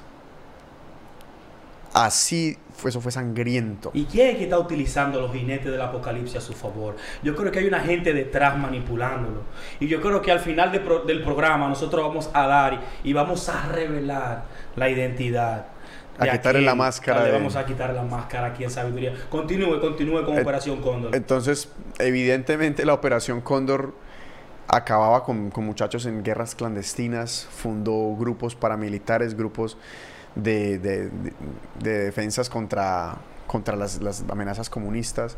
Eso venía también con el adoctrinamiento. Después de esa generación, lastimosamente, aún se ven las repercusiones. Porque la situación que está viviendo Colombia, que apenas está solucionando ahora, es también consecuencia de una persecución masacral a las- al pensamiento comunista. En vez de darle un ambiente político en, en Latinoamérica, nunca se le da un ambiente político. Y ahora la gente que está tratando de dar ese, ese ambiente, por la propaganda que ya se le hicieron, ya no quiere nadie escuchar de socialismo. Socialismo, comunismo, pum, de una vez te marcan. El anticristo. Pero por esa represión fue que inmediatamente se entró la guerrilla a Colombia y la guerrilla tuvo que refugiarse en las selvas. Y hasta hoy en día es que se sigue luchando por esa guerra. Soy sincero contigo, contigo, yo no veo un futuro claro para Latinoamérica. So, yo no veo cuál es el ideal político. Eh, sabemos de los movimientos sociodemócratas que está surgiendo. De izquierda, pero no son. porque siguen siendo parte del establecimiento y siguen apoyando las mismas ideas. Sí, pero ¿me entiendes? De verdad no veo eh, una opción clara en Latinoamérica. No hay un plan claro aún. Que yo te pueda decir, you know what, eh, estoy con este movimiento. Porque eh, lo que han surgido son eh, eh, resultados adversos. La gestión de los Kirchner en, en Argentina no fue buena. Hay mucha gente más así que Ya sea propaganda, ya sea lo que sea, no, no, yo no sé cómo, de verdad yo no sé cómo es que la izquierda en Latinoamérica se maneja. La izquierda, yo no estoy justificando, yo critico a la derecha, al capitalismo, pero también critico a la izquierda. ¿Por qué? Porque la izquierda se estancó, se quedó obsoleta y nunca supo hacerle la guerra al capitalismo. Nunca supo. Entonces, ¿qué hacían? Eh, reclutaban jóvenes apasionados, con, con- con- se aprovechaban de eso y al final terminaban torturados. Eh, Sí, es ¿Cuántas muertes cobró Operación Cóndor en Latinoamérica? ¿Cuántas muertes? ¿De cuántas muertes estamos hablando? Yo creo que hay más de 30 mil. No. O eh, más de- Ese 30 mil en un solo país, nada más en Uruguay se encargaron de 70 mil. 70 mil. Entonces fueron más de solamente. cuántos? Más de 300 mil, ¿tú crees? Claro que sí. Ah, fueron 300 mil más. 300 mil, correcto. Es el número correcto. Operación Cóndor recobró la vida de más de 300 mil civiles. Eh, ya sea por sospecha, como usted lo dijo, leyó un libro, eh, el, el manifiesto comunista, lo que sea. Karl Marx, tú hablabas de Karl Marx en la esquina, tú tenías... En Dominicana habían personas que le decían calié, que eso eran chivatos. ¿Me entiendes? Eran del servicio secreto, del SIN. Que eran los tipos que estaban escuchando conversaciones y tal. ¿En serio? Uf, Trujillo ¿Eso fue tenía- con Trujillo? Trujillo tenía eh, un servicio secreto poderosísimo y una fuerza aérea poderosísima. Trujillo le compraba armamento. eh, la fuerza aérea más, más preparada del Caribe la tenía República Dominicana en el área de Trujillo. Por eso Fidel Castro nunca atacó a Dominicana. Siempre eh, Dominicana tuvo en el ojo de Fidel. Y nunca la pudo, nunca la pudo, o sea, no pudo, no pudo impregnar el comunismo en Por República Trujillo. Dominicana. Trujillo lo, dijo no. No, claro que sí. Dice, aquí tú no vas a durar mucho. Yo bombardeo La Habana en tres horas y vuelvo a Santo Domingo.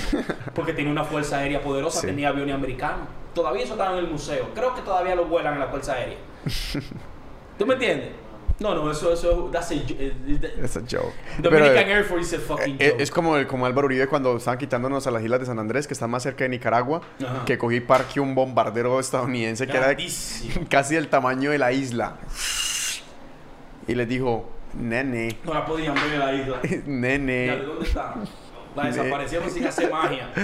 Ahora, mira que en Colombia un tema que está candente es la- la- el asesinato de los líderes sociales. Aún siguen vigentes. Esa política Cientos. de ese diabólico eh, Henry Kissinger y ese fucking Uribe, yeah, yo me pongo los huevos, fucking Uribe, yo no soy colombiano, yo soy dominicano.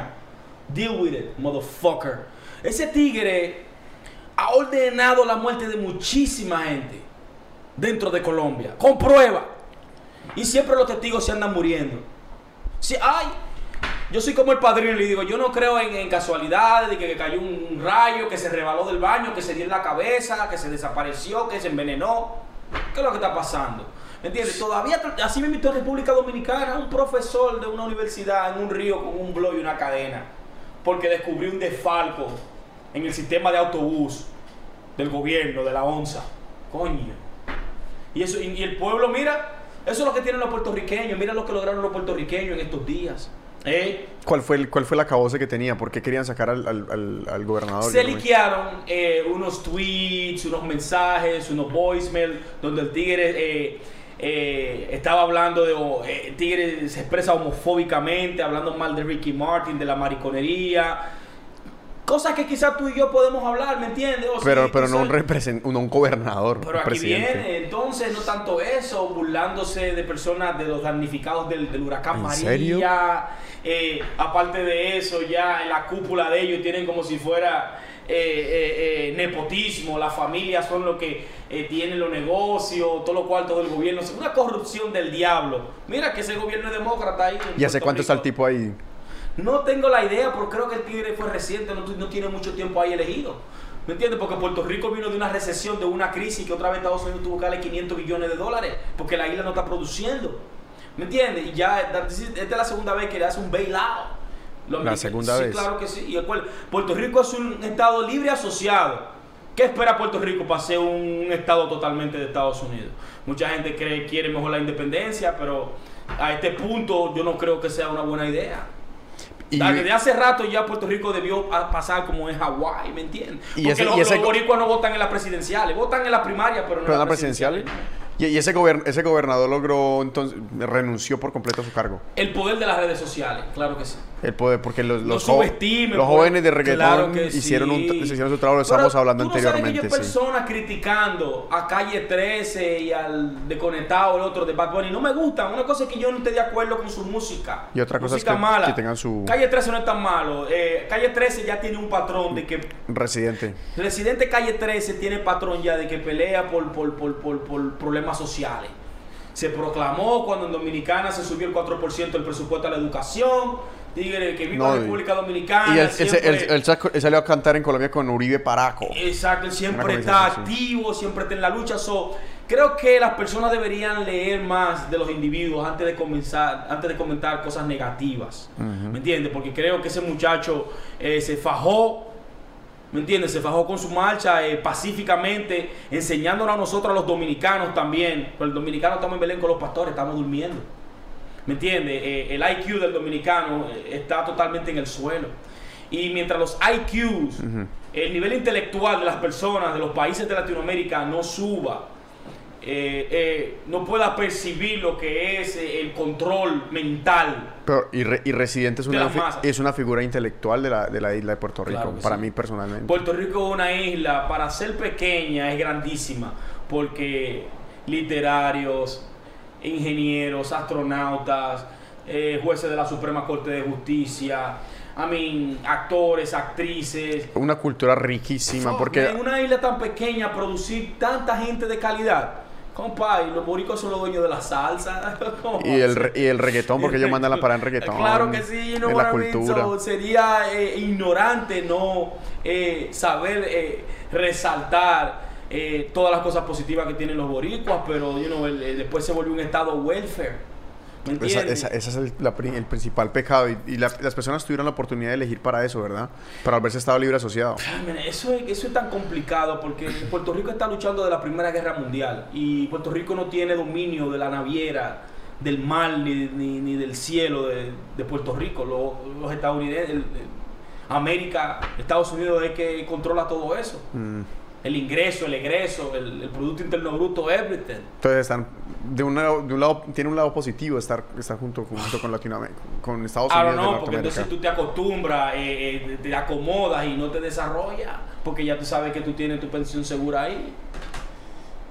Si tiene, tiene un safety net en caso de que tú no trabajes o te. Ay, you know chilling, cóbrate cheque.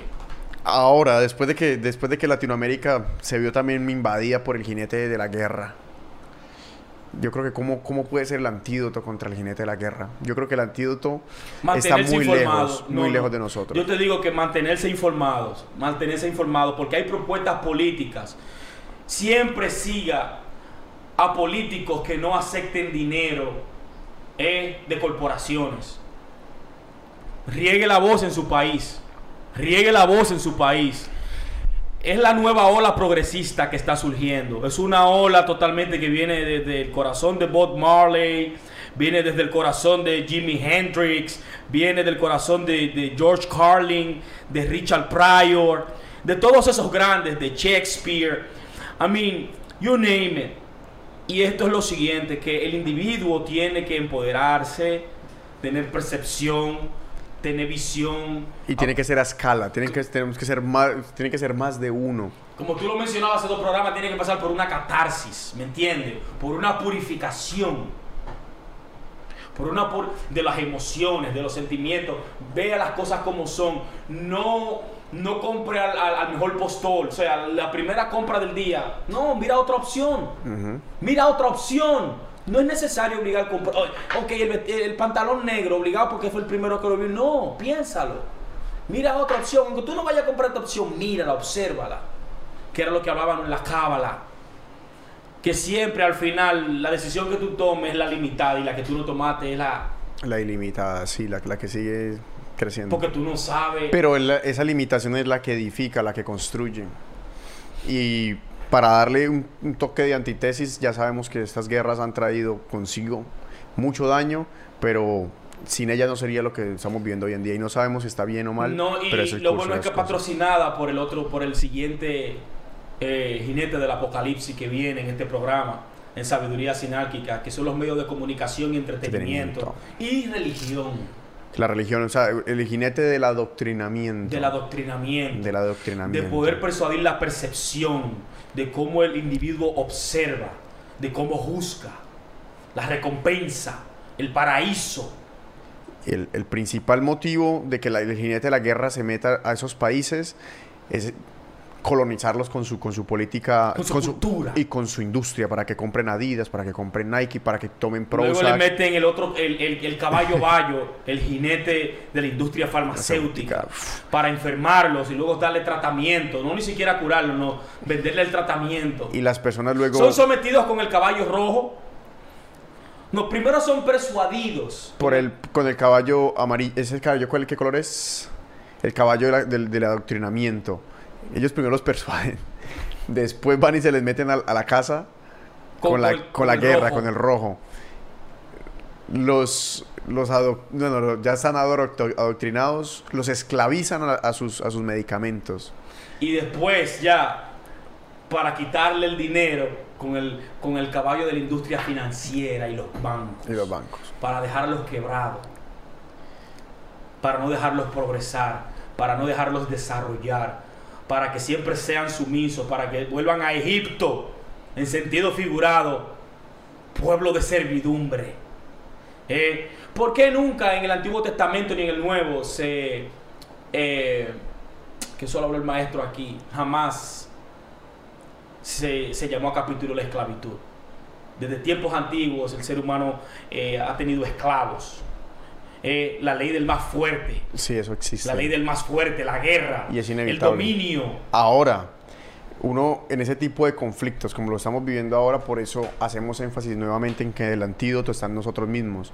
Si, si usted va, va a hacer una guerra, nosotros tenemos un dicho popular en Colombia, de tigre contra burro amarrado, tú no puedes ser el burro en esa pelea, ¿me entiendes? Tú tienes que convertirte en lo mismo que el tigre para darle la batalla. No, tú no puedes traer a una, a una pelea de pistola un cuchillo. Exacto. Entonces, ¿cómo uno se prepara para eso? Yo creo que con la información, la educación, au- eh, ser autocríticos. Buscar tu propia eh, fuente de tu información. opinión. Claro. Ya hablamos como, y eso fue, yo creo que una muy buena moraleja de lo que, de lo que leíste al principio del Bhagavad Gita. Sí, de la batalla en Kurukshetra. Ya, habla- ya nos dimos cuenta que a pesar de que muramos en sentido Hay una opción, hay- right. eso O sea, sigue, la, mu- ok. la- el, el- el- Wow, le dimos un respiro. Yo creo que esa fue, Sí, de verdad, el aliento de vida. punto La positivo, moraleja. Claro que sí. Wow. Des- no importa lo que sea, el, el cuerpo sigue siendo simplemente un cuerpo. Y la acción, que es la guerra, simplemente es una. No te enamores de los resultados de la acción. No te enamores de la sangre. Y mírala como una. Míralo como un medio de conseguir tus más grandes ideales. Wow. Y eso es lo que ha, mo- ha movido todo esto, porque si anal- analizamos caso a caso, no hay razón para generar todo ese sufrimiento.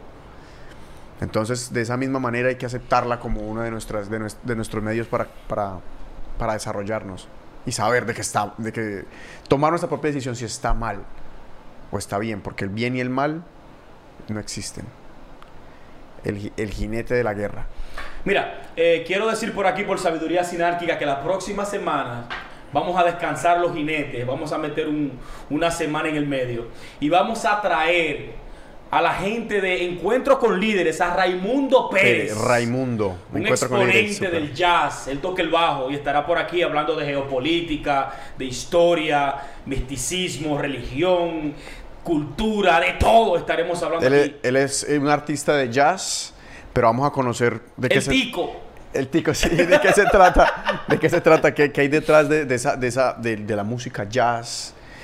Él también le gusta mucho la astrología, va a estar, va a estar súper, quiero preguntarle también cuál es el sistema político en Costa Rica que ha sido, no es tan malo, es de, de entre los mejores Sí. que hay en Latinoamérica. El y quiero preguntar cuál es... Sin eh, ejército. Exactamente, yo quiero saber cuál es... eh, eh, ¿Cuál es su pensamiento en cuanto a eso? ¿Me entiendes? ¿Qué piensa? ¿Cuál es el sistema? Los ¿Por qué ticos son ticos. Los ticos son ticos. Ellos tienen muy buena mentalidad. Vamos, vamos a traer a Raimundo y vamos a ver cómo, qué, no- qué nos habla de, de los temas que tenemos pendientes. Perfecto, perfecto, perfecto. Nosotros vamos a seguir haciendo entonces esta serie de, de, de jinetes. Estamos tocando una serie de cuatro jinetes del apocalipsis. Figurativamente le hemos puesto nombres y, y le hemos, los hemos a- como adoptado. Muy bien. En cada yo lo una veo de las- cada día. En estos días yo estoy viendo esos jinetes tan claros, ¿me entiendes? Será porque me he empapado, he leído, he buscado. Y no es porque estamos hablando de eso ahora. Yo siempre he tenido fascinamiento con esos cuatro jinetes. Sí. Yo, he, yo he, posteado en Facebook desde hace cuatro años refiriéndome a los cuatro caballos del apocalipsis, a los cuatro jinetes como, esa, como esas cuatro entities eh, corporativas, ¿me entiendes? Siempre yo veo una persona que se están quejando que no salen del médico. Digo, pero ¿y por qué, ingeniero? Que tienen estrés, ¿me entiendes? Tantas cosas que hay, salga a jugar fútbol, salga a correr, salga a respirar, vaya a una piscina, vaya a la montaña.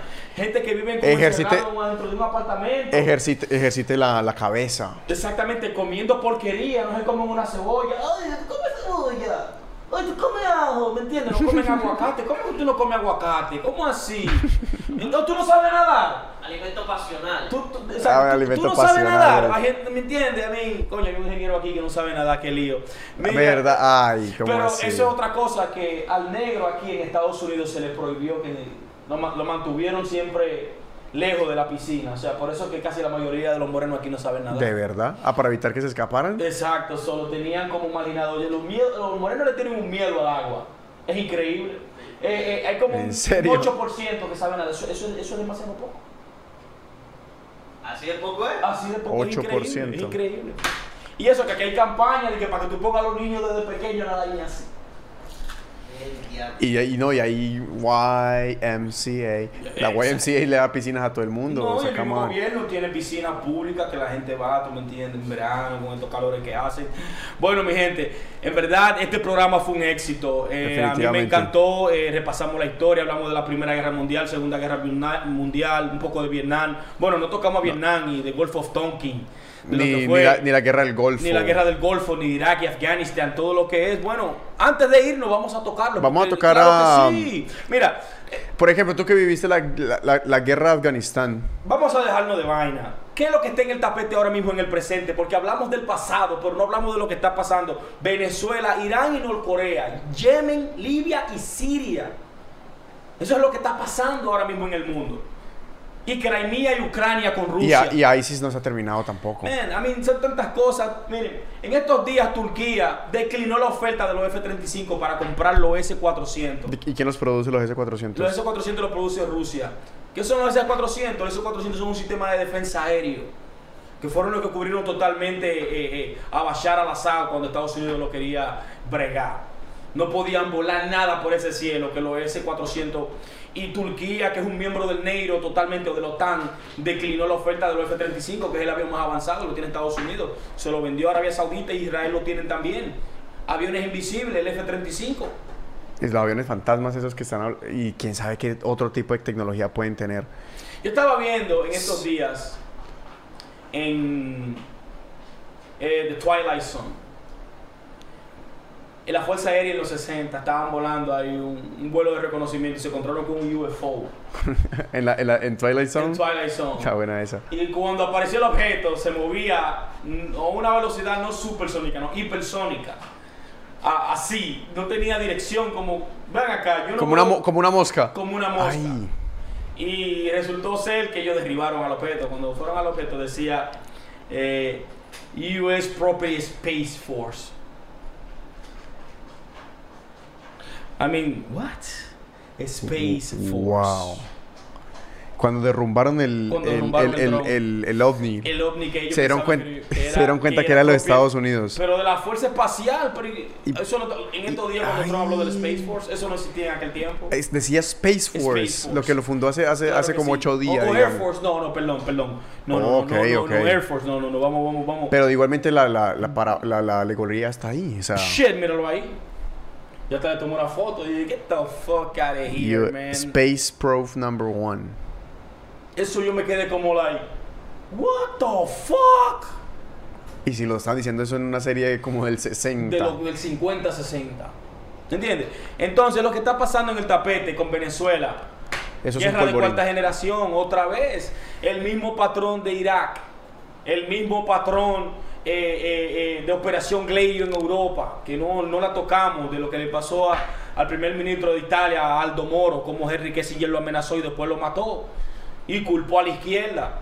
Así una justificación para eh, erradicar totalmente el comunismo de Europa. La operación, la operación Gladio se sigue viendo hoy en día y yo Claro creo que, que el, sí. caso, el caso más claro de, de la operación, de la operación Gladio, no específicamente, pero de ese tipo de, de, de formas de cambiar la, opinión de las personas para invadir países es sin lugar a duda el 9-11. Que el 9-11 fue el, el trigger de qué guerra. Esa fue la razón para invadir Afganistán principalmente. Hablando del 9-11, ¿tú crees que eso fue eso es conspiración? Mira, O sea, tú que lo viviste como... hay muchas personas que dirigen eh, personas conspiratorias, pero es que es muy raro, es muy raro. De la manera que el gobierno estadounidense se manejó fue muy sospechosa. Inclusive este eh, gobernador, ex gobernador de Minnesota, Jesse Ventura, eh, dice que es un hoax y que eso fue perpetrado por el eh, gobierno estadounidense y en conjunto con el gobierno, con la corona de Saudi. ¿Me entiendes? Una justificación para tener control del opio en Afganistán y para también el plan, para hacerle el camino a, a Israel para el plan de conquista que te dije al principio, desde el Jordán hasta el Éufrates, esa es la tierra prometida. Llevaron el cabo lo que es el Arab Spring. Estados Unidos inició la CIA, ese programa no lo hablé tampoco del Arab Spring, cuando se armó eh, eh, totalmente la manifestación en Egipto, más de un millón en Times Square. En Egipto tienen un Times Square, Ajá. right? Y ellos hicieron que renunciara el presidente de 60 años, Horni Mubarak. Después, después ellos, a Horni Mubarak, ellos lo condenaron a la muerte ahí y mataron al tigre. Y en estos días Mohamed Morsi, después el segundo presidente de, de Horni Mubarak, después de 60 años de gobernar, entró eh, Mohamed Morsi. Mohamed Morsi duró un año, quiso eh, eh, eh, eh, arreglar la constitución para quedarse como dictador y dije eterno. Y también lo metieron bajaron. preso y se murió en cárcel de que de- en estos días. ¿Eso fue en qué país fue? Eso en Egipto. En Egipto. Egipto es un país importante y místico, Hitler lo decía. Y ellos también tienen relación entonces con, con, el, con el crecimiento de Israel. Exacto, entonces, eso se llamó, eso fue un producto del Arab Spring. El Arab Spring pasó por Dubai, pero en Dubai La no primavera- ese- la primavera la árabe. primavera árabe. En, en, en Dubai no cogen esa, le entran a palo a todos los protestantes. Fueron a Turquía, en Turquía no cogen esa, le entran a palo a todos los protestantes y plomo. En, en Irán le entran a plomo, pero ¿dónde repercutó? En Siria y en el mismo Irak. Y en Libia. Ahí comenzó ya el plan de Hillary Clinton, eh, financiar supuestamente a rebeldes. Eh, ahí, ahí es que yo quiero hablar de ese gobierno de Obama, que la gente no se equivoque. En el gobierno de Obama, Hillary Clinton y el Departamento de Estado, y Obama tenía conocimiento de esto, que no son santos. Por eso yo no acepto que a Bar- a Barack Obama deberían de quitarle el premio Nobel de la Paz y dárselo a Aiken. A Aiken. A Aiken, al- al Sí, cantante, al que sí. está llevando eh, eh, eh, electricidad a 500 millones de habitantes en África. ¿Me entiendes? Entonces yo no entiendo cómo es que esto trabaja. Esto es totalmente, esto es Es totalmente pro- lo propagandeado, contrario. eso- Dice eso es- Nietzsche, eso es dice Nietzsche, en la que sí. industria. ¿Cómo, cómo Kissinger es fucking eh, premio Nobel de la Paz con tantas operaciones que hay desclasificadas de ese satánico? ¿Eh? Entonces, no, aquí en Estados Unidos la primera enmienda te permite expresarte, pero hasta eso quieren ellos bloquear en, en el Senado. Tú no puedes boicotear, tú no puedes hablar mucho de Israel aquí, ni por las redes sociales, porque ellos la dominan también. Entonces ellos te van, a, te van a bloquear, te van a sacar de plataforma, te van, ¿me entiendes? No te vas a poder pronunciar como lo hicieron con Alex Jones. No estoy diciendo que todo lo que Alex Jones es verdad, porque Sí, a veces sí, salta sí. con lo que era, pero a- a ese Pero es el derecho- el derecho- el de expresión. A fucking conman. Eh, Richard Pryor lo hacía todo el tiempo, George Carlin lo hacía todo el tiempo, entonces ¿por qué no lo bloquearon a ellos? I mean, you know, I understand that. Ellos no quieren que las personas salgan de su ignorancia. Entonces no tienen fletado ahí. Barack Obama es un buen presidente. Usted no sabe de geopolítica, usted no sabe de- del nuevo orden mundial. Que es... Porque Barack Obama, Barack Obama trajo muchas guerras. Tú estabas comentando cuáles fueron Libia, y Siria. Siria y Yemen. Libia, Siria y Yemen. ¿Y cuáles son las causas de esas, de esas guerras? De Yemen, por ejemplo. En la de Yemen, se- el pueblo yemení se manifestó y sacaron al presidente que fue puesto por los por lo- por los saudis ahí, lo sacaron. Y supuestamente la justificación que fue con influencia shia y de los iraníes. Entonces, como ellos no quieren que, lo- que los iraníes tengan influencia en Yemen, entonces ellos tienen esa guerra bombardeando diga, los rebeldes fucking eh, eh, Houthis. ¿Qué sucede? Eso de proxy war, eso se lo inventó la CIA también. Y que es un proxy war. Proxy war es tú, involucrar, tú involucrarte en una guerra sin tú tener que usar tus propias tropas, sino con financiamiento. Ah, ok. Que así fue que financiaron a ISIS. Que, eh, y esa fue la forma en que el establecimiento empezó a hacer guerra de tercera generación. Es decir, de cuarta generación. de cuarta generación, me- generación, metiéndose con guerrillas. Metiéndose con guerrillas. Entonces comenzaron a financiar a ISIS. Y fue un error. A Al Qaeda, porque Bin Laden era, eh, eh, trabajaba con la CIA. Crearon los Mujadini para combatir a los rusos en los 80s. ¿Me entiendes? Se crearon los Mujadini de Afganistán. Hay una película, Rambo 3, se trata de eso. Cuando Afganistán, eh, eh, eh, Bin Laden y Estados Unidos estaban a la- yendo a la cama y el Pentágono eran marido y mujer, estaba- todo estaba bien la relación. Es más, hay es irónico. Hay fotos de Donald Rumsfeld, secretario de Estado americano, con Saddam Hussein, que lo más panita del mundo. En serio. Y ese mismo fue que lo mandó. Saddam Hussein era ultraderecha, anyway, ¿verdad? Sí, el tigre era totalmente. eh, eh, a Saddam Hussein lo comparaban con el rey Ciro, el rey de Persa, con el rey Ciro, como que él era de esa descendencia, como que él era. ¿Me entiendes? Porque Pero la él, él es como principal- kurdo. eh, eh, eh, Saddam Hussein es kurdo, no araki, araki, sino kurdo. La casa de Saddam es una casa jodona. Y, esa, esa fue, ese fue el inicio de la guerra de, de Irak, entonces Claro la guerra del Golfo. Entonces estamos viendo lo que está pasando con Irán, con Venezuela. Mira, Venezuela eh, la tiene totalmente bloqueada, no llega la medicina. En estos días le hicieron un ataque cibernético que se fue la luz en el país. Yo soy maduro y dejo esa vaina. Yo voy a tener un pueblo así en ese sosiego. Vamos a repetir otra Cuba. Coño, esta gente de la izquierda no saben combatir. Yo tienen que coger un curso en Hollywood. En Hollywood le pueden decir cómo combatir al enemigo. El caballo de Troya es viejísimo. Tengo que decirle yo cómo combatir a esta gente. ¿Cómo metérsele al, al- ¡El imperio! ¡La tía! Get the fuck out of here, man. Hazlo como Y la- Vladimir Putin. y la Sí, CIA denme metiéndole cuartos, hackers. vengan. Yeah, ustedes son la CIA, ustedes son los bacanos. Metan mano y Vladimir Putin metiendo cuarto para el banco, metiendo cuarto para el banco, Yo te- yo- alineándose. Yo, yo he hablado con unos amigos venezolanos y yo les he comentado que personalmente em, yo creo que el gran error de la, de la dictadura comunista, bueno, sociocomunista que hay en, en Venezuela es haber dejado el Internet. Porque es que el Internet es propaganda americana. Pero si hubiera una dictadura, ¿cómo un gobierno dictatorio va a permitir un maldito internet? En China tiene un internet cerrado. Intranet. Entonces, a mí, ¿cómo? Eso es una dictadura. Norcorea, eh, no hay internet. El internet es del Estado. Y yo te puedo mencionar muchísimos países en Uganda. El gobierno controla el internet. Come on, man. Entonces, después lo- los muchachos están viendo Rolex, están viendo cómo la gente hace, eh, hace en Instagram, en redes sociales, dicen, uy, no, pero si se vive mejor en, en- en Estados Unidos. Y entonces en Estados Unidos nos damos cuenta de que la gente que lo que postea en Instagram es pura, es pura mentira. Claro. Y que lo que hay que trabajar y fajarse y, y ahorrar y pagar lo bile. Y, ¿sí me entiendes? Es una vida esclavo con- del sistema, el de Exactamente. Matrix, en, la- en el monopolio. Ay, pero yo no esperaba que esto fuera así. Oh, no. Ahí es donde estuvo el, gran fallo. Si ellos no tuvieran ese deseo, seguramente no tendrían este gran problema que tienen porque su pueblo está completamente en contra. Su pueblo Mira, no, Irán no le llega la medicina. A Irán no le llega la medicina. A Irán, y eso que es una Lo superpotencia. tienen reprimido, no, nadie le puede dar medicina, ¿me entiendes? Nadie, la medicina.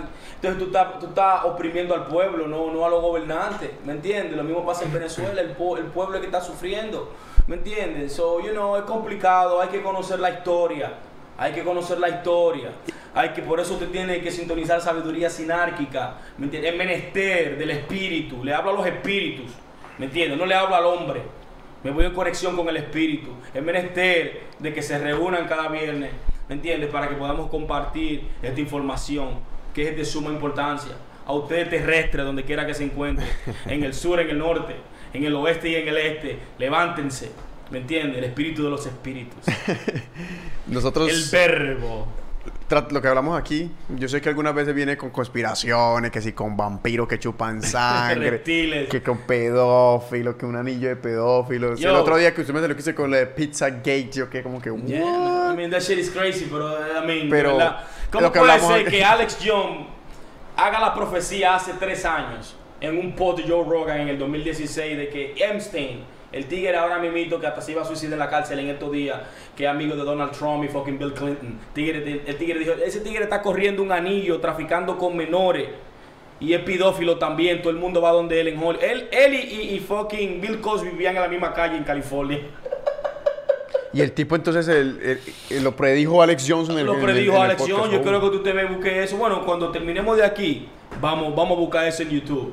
¿Me entiendes? Porque son cosas que eso es, un, eso es como un flag. Lo que ¿Me sucede es- No hemos hablado de los false flags. A mí, a mí- a mí lo que me da rabia es que la palabra, digamos, conspiración se le ha puesto como un tabú, porque se le ha puesto un label. La gente cree conspiración y dice, no, oh, oh, lo que no saben. mentira, Es, know, es también un contraataque de, de- de cuando se habla de temas que son difíciles, de, de difícil acceso al público. Por eso no hay que creer nada de lo que se dice, o sea, no creer todo lo que se dice en internet y ser, o, nuevamente, críticos en lo, que, en lo que se lee, porque definitivamente hay ciertas cosas que parecen ficción, pero que en realidad son. Y veníamos hablando y tú querías hablar de los false flags. Los false flags es que es increíble lo mismo que pasaba con Operación Norwood. False flag es hacer un ataque interno, 9-11, para entonces tener una, una, una razón, una excusa para invadir otros países. ¿Para qué? Para hacer profit de, la- de, la- de Ellos las- lo pueden de los hacer, mira, yo militares. estoy leyendo tantos comentarios aquí. Ellos pueden hacer lo que yo quiera, pero yo no voy a ser cómplice. Ahí están, yo estoy viendo los comentarios. Digo, coño, pero de verdad la gente piensa así. Oh, ¿qué tú puedes hacer? Da ideas. ¿Qué se puede hacer? Es parte de la naturaleza. Coño, pero si usted quiere correr con el malo, corra usted. Yo, yo le voy a decir mi respuesta. Mi respuesta es la siguiente. Nosotros vivimos con una cosa que se llama inercia y lo, veníamos hablando. La inercia que es una genética, una naturaleza, una, un instinto animal. ¿Qué pasa? Los animales no pueden reprimir ese instinto, por ende nosotros tampoco y tenemos necesidades fisiológicas, necesidades sexuales y necesidades naturales, incluida la de la guerra. Ahí es donde está el siguiente paso de la conciencia, porque nosotros no nos quedamos atrás en cuanto a temas que se traten de una espiritualidad que no sea de, de rituales ni nada de eso, es una espiritualidad propia des- del yo soy. Intelectualidad. Cuando usted se da cuenta de que usted tiene una conciencia que está detrás de este cuerpo animal, usted tiene capacidad de escoger qué es lo bueno y qué es lo malo. A mí no me van a decir, no me vengan a decir que yo, por conociendo algo, me van a poner a mí ahorita un, un fierro y voy a empezar a matar gente sin motivo en la calle. No tiene ningún sentido. Simplemente porque, porque mi naturaleza es de guerra.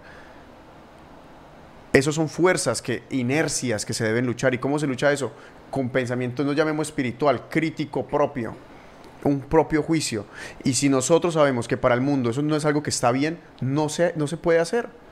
¿Por qué? Por decisión propia. Porque al menos así yo me lo planteo. Y yo digo, ¿sabes qué? No vale la pena ese sacrificio. Yo creo que hay otros medios. Esa para mí es la solución. Esa es la alternativa. La alternativa no está en los gobiernos. La alternativa está en nosotros, que somos los que elegimos esos gobiernos. La alternativa está en nosotros cuando empecemos a leer y que las próximas generaciones le enseñemos a los que vienen detrás de nosotros, se den cuenta que no es así. Por eso están haciendo Tulsi Gabbard en contra del establecimiento. Por eso están haciendo todos estos Bernie candidatos. Porque son, esos son personas, es un- parte de una oleada. Nosotros vamos a ser parte de esa oleada también, donde la guerra no trae ninguna otra solución. Y eso eventualmente, esos viejitos que están ahorita, todos son viejitos. Los que están en esas guerras son viejitos que son de como de 150 años, vampiros. Ahí te creo que son vampiros eternos que viven para siempre. Es que, es que son adictos a la sangre. Se van a morir. Son adictos a la sangre. Cuando, cuando ellos se mueran, yo confío que mi generación va a saber decidir entre si irse a la guerra con otro pueblo o no hacerlo. Porque si preguntamos a la gente una a una si está de acuerdo con la guerra de Irán, no van a ser muchos los que van a decir que sí. Porque no estamos de acuerdo con matar aún personas. con toda la maquinaria persuadiendo el pensamiento del usuario, ¿me entiendes? Para persuadirlo a, a- a tener una opinión X o R de, de- del adversario, ¿me entiendes? Ni aún así, porque la gente pien- piensa en la pérdida cuantitativa, ¿me entiendes? Eh, en todos los sentidos, pero estas personas no envían a sus hijos ni nunca ellos, nunca ellos han servido en la guerra ni nada, ¿me entiendes? Entonces, eh, personas jóvenes se matan Ahora- por ideas de gente vieja que ni siquiera yo cómo quiero, lidiar con personas. yo quiero hablar de tu situación. Por ejemplo, yo nunca he vivido guerra.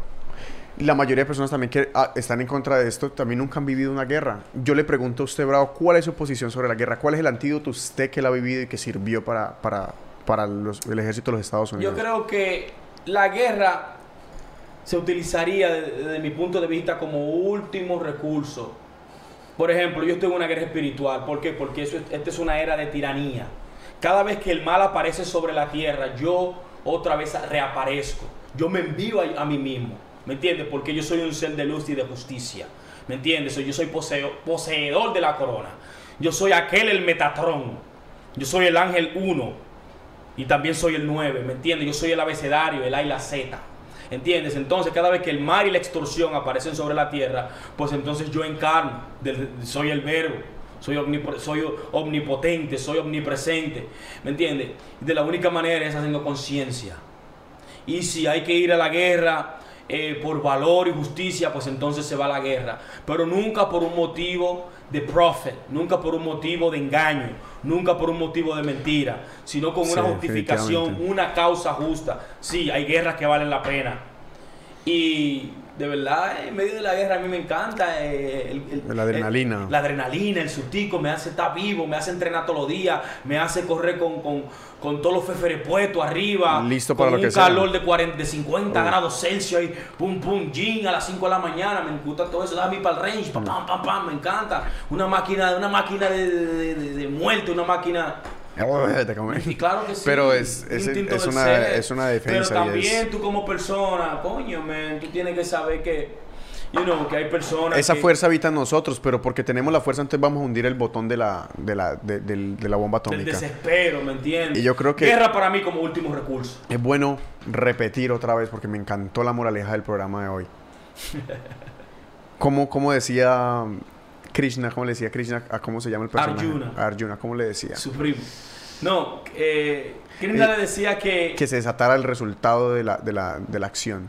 Krishna no quería matar a sus hermanos. No, Arjuna no quería matar a sus Arjuna, primos a sus. Porque le dijo, "Colo- colócame en el medio de la batalla para ver quién está sediento de guerra y de, de sangre y de guerra. O sea, él pidió a Krishna y Krishna le dijo, ok, te voy a poner, seguro que no te va a poner malo. Y cuando lo puso al medio y cuando miró, eran sus seres queridos y familiares.